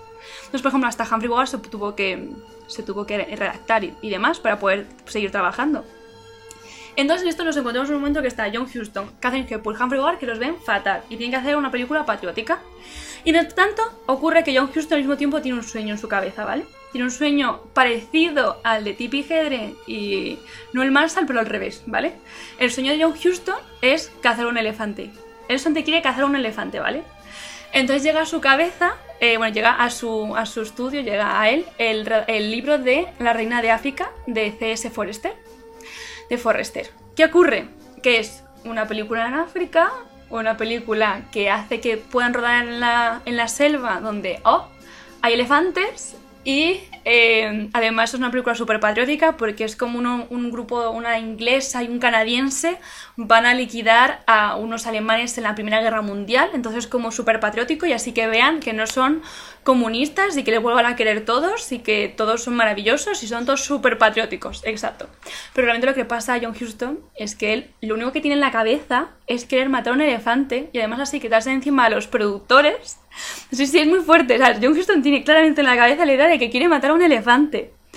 Y entonces, pues lo que él dice es, porque hay muchas opciones de ir a robar, rodar a diferentes tipos de sitios de África, porque en aquella época no era normal. Normalmente se rodaba en, nunca se había rodado normalmente en sitios así, decir, tan auténticos, ¿no? Entonces eso ya ir a un estudio, crear X cosas, o dices, aunque sea África, vamos a rodar eh, en este pueblecillo inglés y nos lo inventamos todo y hacemos un río aquí y decimos que esto es África. Normalmente solía ser así como se rodaba. Pero John Huston decía que no, que no, que para, para la gran interpretación de sus actores, o sea, sé que para que sudaran, tenían que ir a África y demás. Y por ejemplo, Catherine Hepburn, que la por ingenua se lo creía, dijo que sí, que sí, que tenían que ir a África, porque así, así iba a ser todo hermoso y iba a ser una- un rodaje auténtico. Pero en vez de ir a ciertas zonas más controladas de África, John Huston dijo que el único lugar. Es decir, John Huston eh, descubrió que el único sitio donde le dejaban cazar un elefante legalmente era en el Congo belga. Entonces se fue a la selva del Congo belga, él solo con su guionista, a intentar cazar un, a un, elefante durante la preproducción. O sea, de verdad, toda esta obsesión nace por esto. Entonces, ¿qué ocurre? Pues, eh, claro, allí van eh, con tiendas de campaña, decir, Catherine Hepburn ya es mayor, cogen a Humphrey Bogart, que también ya está mayor, el pobre, él se acaba de casar con Lauren Bacall y se la lleva de luna, luna de miel al Congo belga, aquí a una tienda de campaña, a disfrutar de la vida, ¿vale? Todo empieza aquí, todo empieza el rodaje de la Reina de África en el 51 en el Congo belga. Promete. ¿De qué iban a Em, morir? ¿Vale? Eh, una también de las cuestiones que le decía a John Huston es que no, tenía, que no quería que teníamos productores cerca y decía que sabiendo que estaba allí en, el- allí, en la selva, no se iban a entrometer nada en lo que él hiciera. Y es lo que ocurrió. Bueno, pues allí casi muere todo el mundo. O sea, se salvaron por... mm, quién sabe, quién sabe, pero casi mueren todos. Es decir, me refiero, el primer día de rodaje, bueno, no estoy... Hay, hay, de todo. Hipopótamos y cocodrilos, porque si habéis visto la película, si habéis visto la película, es, eh, claro, en, en un... Están como bajando como un río porque tienen que llegar a X sitio y demás. Y claro, eh, bajando con el equipo... Pues ojo con los Eh, hipopótamos. Exacto, exacto, que ¿eh? son súper asesinos. Pues el equipo que estaba que- en la cámara en una barca, pues los cocodrilos intentaban volcarla, o los hipopótamos. Era todo como un poco, ups, ¿qué está pasando aquí? Y demás. Y luego al mismo tiempo, por ejemplo, Catherine Hepburn pidió exactamente que por favor se pusiese un baño privado. O sea, todos los demás hacían necesidades en la selva, pero Catherine Hepburn pidió su baño privado. Entonces un día, en mitad de... Es decir, se tuvo que ir al baño y una mamba negra en su baño. La pobre mujer tuvieron que... eh, salió corriendo, hizo de todo en la selva y am- aprendió, se le rompió el cuarto de baño porque transportándolo se pasaba de todo. Eh, había, lleno- todo estaba lleno de insectos, escorpiones, serpientes por todas partes. eh, todo el mundo sudaba a mares. Todo el mundo sudaba a mares. Eh, el director de fotografía cogió la malaria en mitad del rodaje, que es Jack Cardiff, que se supone que es un gran superproductor, de un gran director de fotografía, sobre todo en la maestría del Technicolor. Él, él ha hecho, por ejemplo, zapatillas rojas también, y por ejemplo, él se, suponía que iba a rodar el color en África. Pues el pobre hombre pilló la malaria y estaban, exacto, todos estaban sobreviviendo día a día en el pleno rodaje para que no les matase ningún animal. Y mientras tanto, John Houston John Houston eh, se había comprado unas, unas escopetas a cargo del estudio para matar elefantes, que aún no había conseguido matar ningún elefante. Por ahora estamos ahí, ¿vale? Eh, bien, todos pillaron además disentería, todos. ¿Sabes? Todos iban de patas abajo, por arriba y por abajo, se llevan todo el rato, excepto, Humph- excepto Humphrey Bogart y John Houston. ¿Pero por qué? Porque estaban bien ellos dos. Porque son se alimentaban de whisky y espárragos. No tomaban nada de agua, eran espárragos en latas y whisky. Y decían que, que, si, que si algún mo- mosquito les picaba, era el mosquito el que moría y no ellos. De todo el halcón que llevaban en sangre. Y Catherine Hepburn decía que claro, que como, eh, o sea, lo- claro, Catherine Hepburn los veía como, Dios mío, o sea, es como, por tanto que bebían ellos whisky, y ella decía que todo lo contrario, bebía por el doble de agua para ser la única que estuviese bien. Entonces, claro, lo que pasó es que con el agua, que cantidad de agua que bebía Catherine Hepburn, pues yo la que más desentería. Entonces, mientras actuaba, le ponían un, un cubo al lado para que vomitase entre escena y escena. a la pobre Catherine.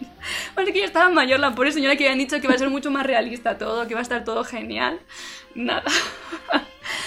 y mientras tanto, eh, bueno, pues eso, la pobre, la pobre Lauren Bacall iba allí también de luna de miel, que se encargaba de hacer cenas medio aceptables, la pobre señora ahí disfrutando de la pobre mujer de lo que era eh, la auténtic- el auténtico África. ella no, no, no estaba con el rodaje, no entiendo. No, no, no, no, ella era la mujer de Humphrey Bogart, se acaban de casar, eh, que se habían conocido en el sueño eterno, se acaban de casar y se le ocurrió a Humphrey Bogart llevársela. Dijo, esto, Por Dios, esto por es Dios". exótico, esto es hermoso. Para disfrutar.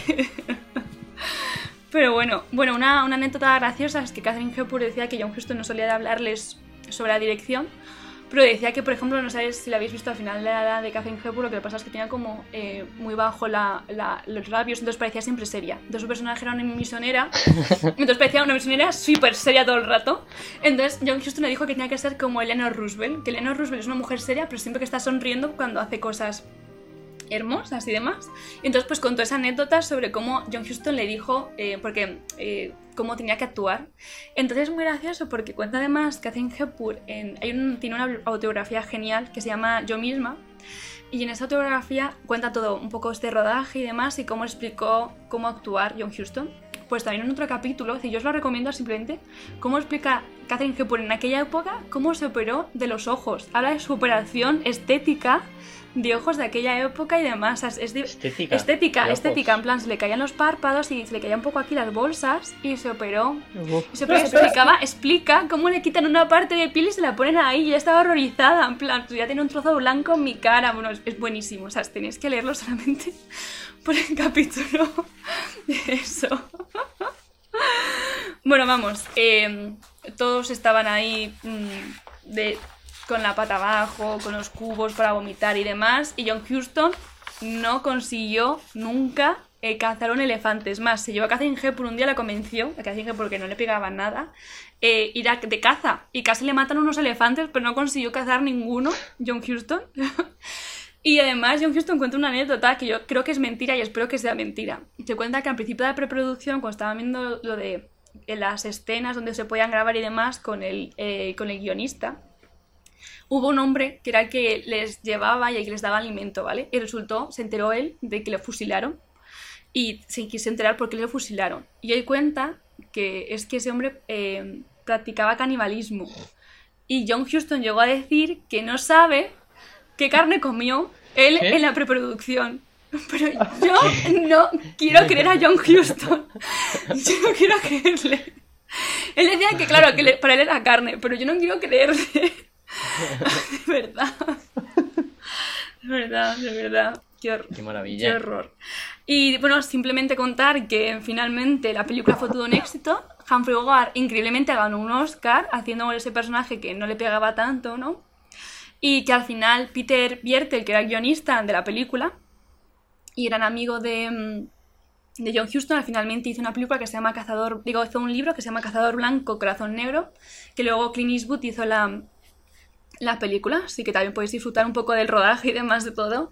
eh, Yo, yo he visto la peli esa. con... ¿Has visto Está la bien. peli? está muy guay, está muy guay. Clint Eastwood haciendo exacto de John Huston. Y nada, eh, ese es el rodaje horroroso que quería contaros. Y ahora quería contaros el rodaje hermoso para que acabemos bien y felices. También la he visto, yo sí, creo. ¿no? Yo- sí, sí. Es que además es muy conocida la de, la de John Huston, de, sí, la de Clint Eastwood. Y bueno, El Clint Eastwood, sí. Y ahora os voy a contar un rodaje maravilloso, ¿vale? Para que no pensemos que todo es horrible, que todo es decepción y todo es sufrimiento, ¿vale?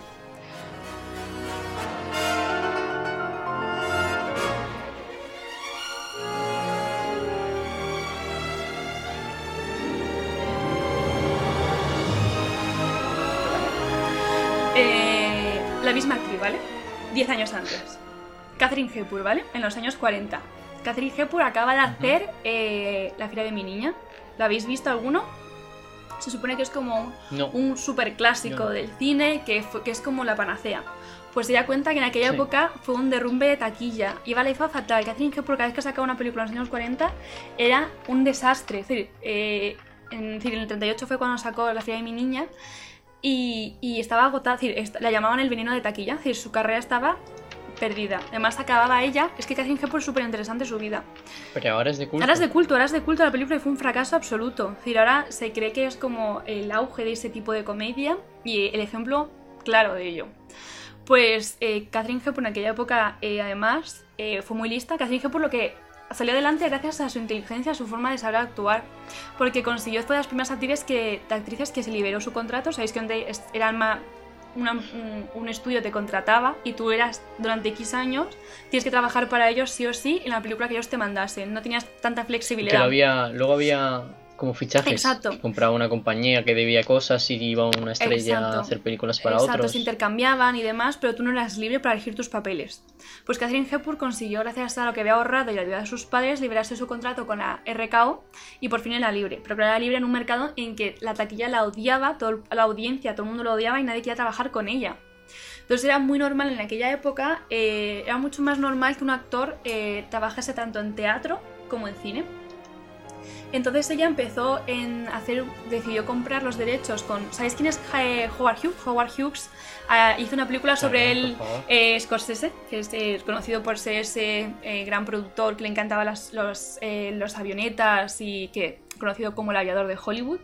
Pues eran muy amigos en aquella época y le consiguió pagar eh, la- el librito de el libreto de historias de Filadelfia para que ya tuviese los derechos cinematográficos. Hicieron una obra de teatro y fue un éxito, fue un éxito total y le iba genial en ese sentido a Catherine Hepburn hasta llegó a ser un récord de taquilla en Broadway. ¿Qué pasó? Que la Metro Goldwyn Mayer le interesaba, dijo, esto va a dar dinero, queremos contratarla. Y entonces eh, lo que ocurrió fue que no querían, sí querían contratar la obra, pero no querían a Catherine Hepburn. Dijeron, ella, la habrá ido bien en teatro, pero a ella no le iba a ir bien. Pero como ella fue lista y consiguió los derechos cinematográficos, dijo que les daba la película a cambio de que ella era la protagonista. Y entonces contrató a su mejor amigo, eh, de director, que bueno, de sus mejores amigos, que es Josh Cukor. Josh Cukor es súper conocido por haber hecho La Costilla de Adán y Pero- Lady. Cuéntame. Ella como tiene tanta libertad para escoger el director si Tiene la ni libertad a Porque no tiene los derechos cinematográficos de la obra. Entonces, como han visto que es un éxito en Broadway, que no era nada fácil, porque ro- rompió récords en taquilla la obra de teatro, porque antes hizo una obra de teatro, eh, Hmm. ella sí sabían que iba a ser una locura, porque la crítica, toda audiencia, Hmm. con, o sea, se confluenciaron y vieron que era un gran éxito, y eso no suele pasar, sobre todo en Broadway. Y entonces ella, ella fue, ella lo que pasó es que gracias a Howard Hughes eh, consiguió mantener los derechos cinematográficos. Entonces, si querían la obra, tenían que trabajar con ella sí o sí. Y entonces ella era parte de la producción, que eso no es normal en aquella época para nada. Y enton- entonces fue cuando consiguió eso, que ella pudiese elegir con quién trabajar de actores y con quién trabajar de directores. Entonces consiguió que Howard, eh, digo, perdón, que Josh Cukor, que es un gran director de actrices además, y además eh, siempre sí, se lo pasaba genial con y hasta llegó a vivir en un terreno que tenía Josh Cooker en su casa, llegó a alquilar una casa durante muchos años para eh, estar con su relación con Spencer Tracy, así que fue un amigo toda la vida Josh Cooker para eh, Catherine Hepburn. Y luego, aunque ya querían en un principio a Spencer Tracy, que ya sabéis que más adelante sería el amor de su vida, eh, Spencer, Tracy, eh, Spencer Tracy en aquella época no le, gust- no, no le gustó el guion y consiguió a Cary Grant, que es un gran acierto porque tiene que hacer del dandy de la película, que es el gran personaje Grant casi, que es C.K. Haven, el personaje que tiene que hacer él, y luego consiguen a James Stewart, que también le encanta. Entonces, todo va saliendo bien. Es decir, Catherine Hepburn todo lo que quiere lo consigue. Son grandes eh, personajes de, de la época. Cary Grant es Joder. el mayor taquillero. de- decir, puede que pensemos ahora que Catherine Hepburn y James Stewart sean mejores actores, pero Cary Grant era lo más en aquella época. Decir, era todo éxito, era el dandy, era con quien todo el mundo quería trabajar. Y simplemente contaros que el rodaje fueron ocho semanas solamente, solamente ocho semanas en aquella época, y casi todas las escenas que aparecen es la primera toma, no se hicieron más. Es decir, la primera toma salía bien y no se repetía. Es decir, no se repetía. La única vez que se repitió una toma fue una escena en que James Stewart hace de borracho, finge hipo, Cary Grant no estaba preparado y empieza a descojonarse. Entonces tuvieron que repetir esa escena y vuelve a hacerlo otra vez James Stewart, se vuelve a reír Cary Grant y ya se dejó en la escena que Cary Grant se riese. Pero estaba todo, estaba todo tan bien, hacían tan bien los ensayos y demás Como una buena química entre todos. todos, todos, todo era perfecto. Eh, además, Catherine Hepburn, que justamente te la veían como una elitista, su personaje hacía de esa elitista, pero que al final acaba llevando y demostrando su humanidad. Entonces era perfecto para que también la perdonase la audiencia. Entonces era increíble que en aquella época son de todos hiciesen una toma, bueno, hasta día de hoy. Y además, cuando se acabó el rodaje y se empezó a montar, no hicieron, no dijeron, jo, nos falta una escena, tal, no sé qué, no, no. No hay tomas adicionales. Perfecto. Todo es perfecto, todo es perfecto. La película Es perfecta. perfecta, además. James Stewart ganó el Oscar por su personaje secundario y la película ganó a mejor guion. Que además el guionista contó que, como tenía que adaptar la obra teatral, para la película fue el Oscar más fácil de ganar de la historia porque ya era casi perfecto el guion de la obra de teatro. Y nada, todo salió genial. Catherine Hepburn eh, lo petó en taquilla, la perdonaron y desde entonces ha sido la gran estrella que es que ha sido hoy su leyenda, una de las mujeres más nominadas a los Oscars de la historia, una de las mujeres más aclamadas, más queridas, la gran peligroja del cine. La química con Cary Grant era espectacular. Y luego con James Stewart, pues eh, también hizo una... No fueron grandes amigos, pero en escena eran maravillosos. Lo único que decir que lo único que se llevó mal era con Mankiewicz, uno de los productores, que hasta llegó a escupirle Catherine Hepburn, porque no todo es perfecto, le llegó a escupir en la cara. Y que y la única disputa que tuvo con... Si le vas a escupir, Sí. ya. que- Puta cara, ¿no? En plan. Exacto. Dejándolo claro. Y el único discurso... ¿Con quién se llevaba No, mal? lo- Perdona, con Margarita. Mankiewicz, con un productor, con un productor de la película. Y luego la única discusión que tuvo... Ah, Pensaba que era, Perdón, pensaba que era el guionista de Ciudadano Kane. no, claro, no. Que ahora van a sacar peli. Sí, sí, vale, vale, casi. vale. Y, y luego la única discusión que tuvo con Cary Grant es que Cary Grant en aquella época, pues como era el super guay, pidió que fuese el primero en aparecer en los créditos. Catherine Hepburn dijo que eso ni, ni de broma. Entonces quedaron en un acuerdo y aparecen los tres juntos los créditos de Cary Grant, Catherine Hepburn y James Stewart, que también es algo como súper revolucionario para la época. Y ya está. Ah, Es como una mujer, se resucitó a sí misma en la carrera, poniendo, buscando un- un- una película, un guion bueno y produciéndose a sí misma. En los años 40, en 1940 ocurrió. y ya está. ¿Cuánto sabes, eh, Margarita? ¿Cuánto sabes? Bueno, eh? es investigar y ya No, está. una duda. Lo, de- lo del Manke, lo del Mankiewicz Sabes mucho. es lo de la peli esta del Mank que están anunciando. Es lo que acaba de contar. La de Eh, Vaya, he perdido el hilo. Claro, yo es que estoy, es- Es que estoy mi cerebro acaba de dudosa, ser pero dos yo, neuronas. Esto me suena, me suena, me suena, pero no. yo creo que no es el mismo, yo creo que no es el mismo, pero Pero el Mankiewicz tenía un hermano, Puede ¿no? creo que sí, creo que sí, él. creo que sí que es el hermano de, de esto, entonces todo tiene sentido, muy bien, muy bien, muy bien hilado. Carlos, ha sido precioso. Bueno, Qué bonito ganar con algo positivo. Súper ¿eh? positivo.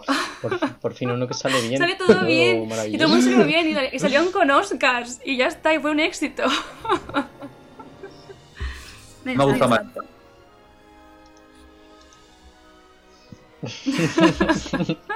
Perdón. Hace la abortación. Aprovechando el silencio, rápido, conciso, sin.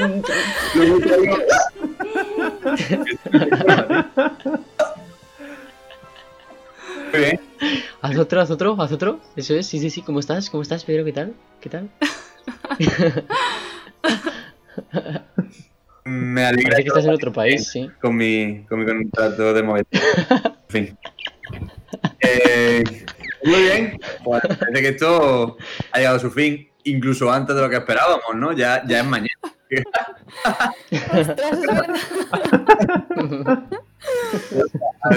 ¿Alguna, ¿Tenemos alguna recomendación?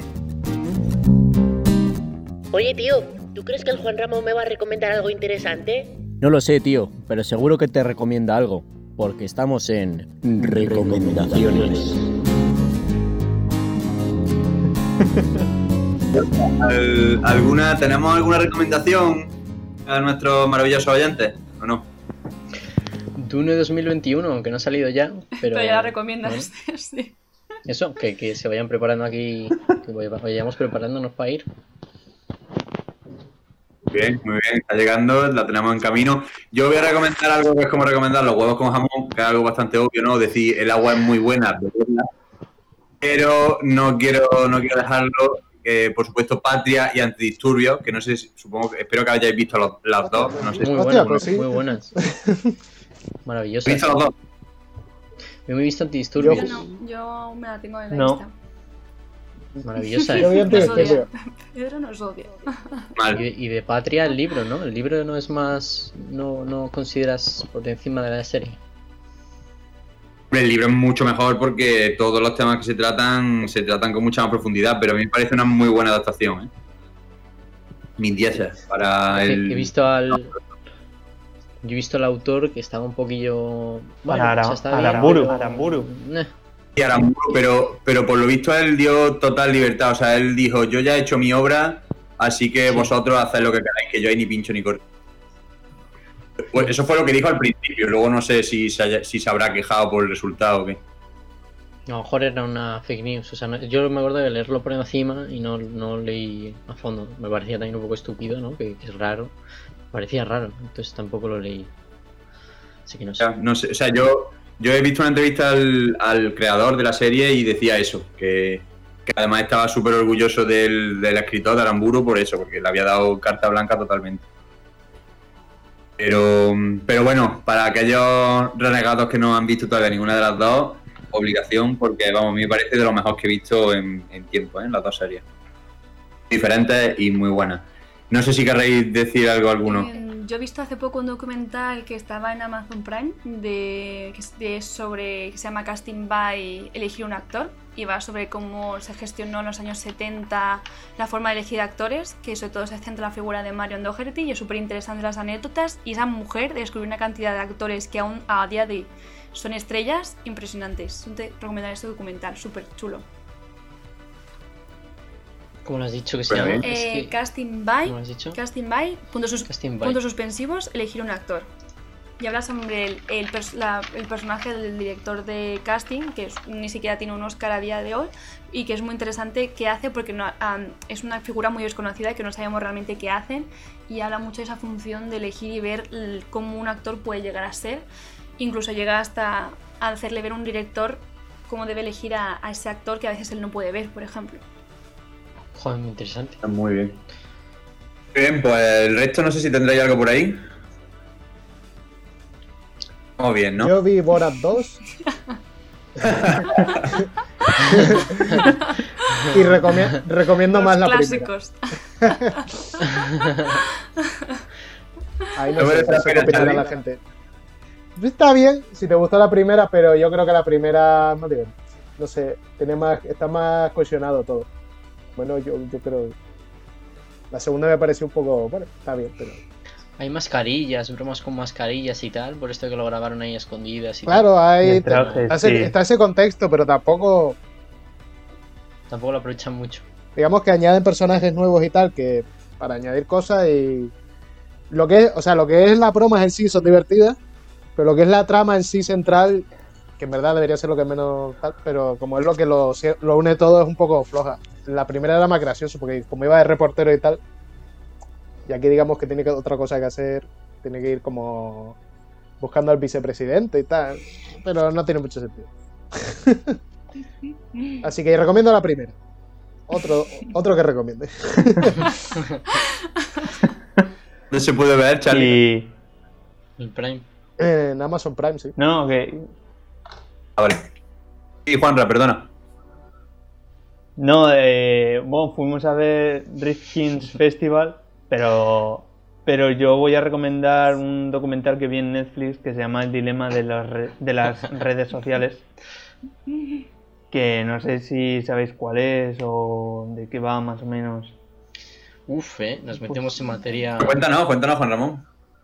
Uf, es, que, es que es como una especie de documental, pero que también es medio película, que en base a la película, que te va contando la historia cotidiana de, un niño, de bueno, de, de adolescente, de un adolescente que está enganchada a las redes sociales, pues profesionales que estaban relacionados con el tema, que estaban trabajando en Amazon o en, o en Instagram, además te cuentan todos los algoritmos y toda la trama que hay detrás y todo lo que hace Google o las redes sociales para que tú estés demasiado tiempo enganchado a las redes sociales y ellos puedan ganar dinero y es como y te, te lo va contando todo con profesionales y que es como una hora y media y que tuvo un boom hace un mes y medio y que bueno que la recomiendo de así lo más novedoso, lo más novedoso que debo haber visto Ya que nos ponemos en casi dos horas de audio y tal, y ya nadie va a estar escuchando, pues.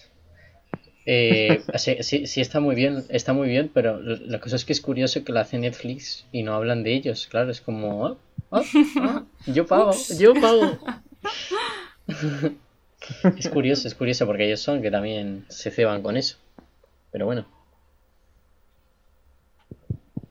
Además, todos esos, lo que hay que pensar es que todos esos tíos ya no están trabajando para esas empresas desde hace tiempo. no no O sea, que va, ahora que va, están ya. aún mucho mejor que antes.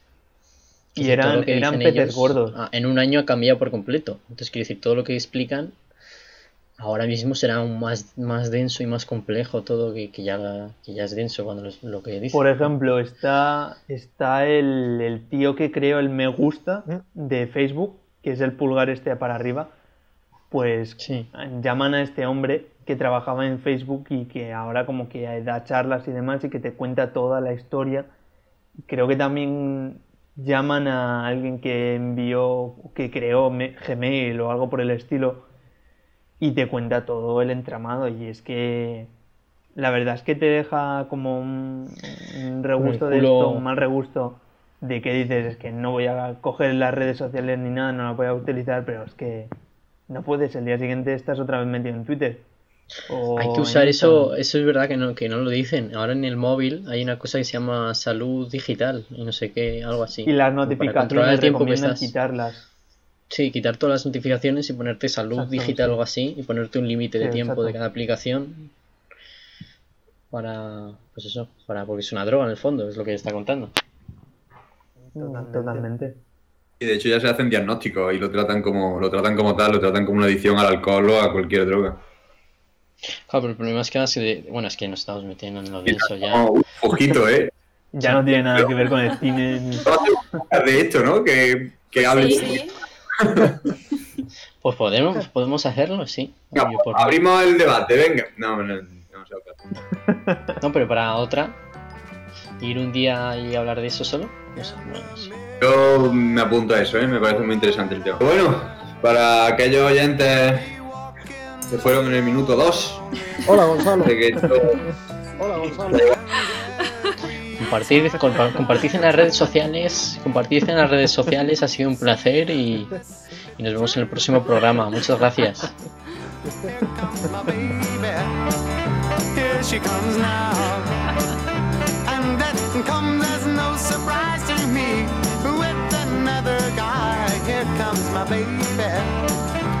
Here she comes now.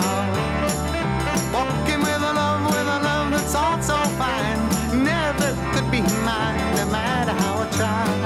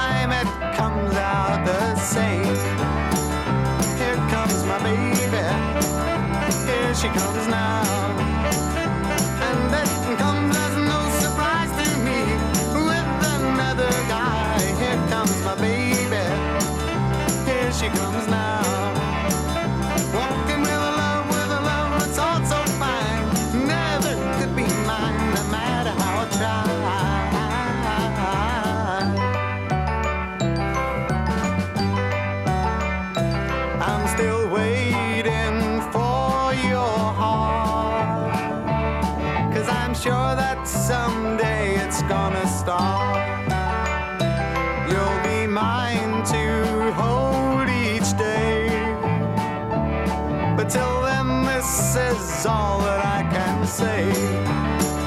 Here comes my baby. Here she comes now.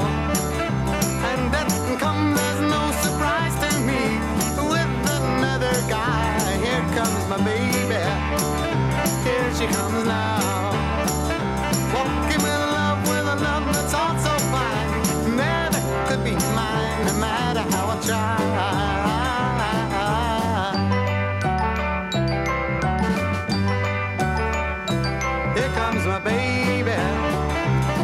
becomes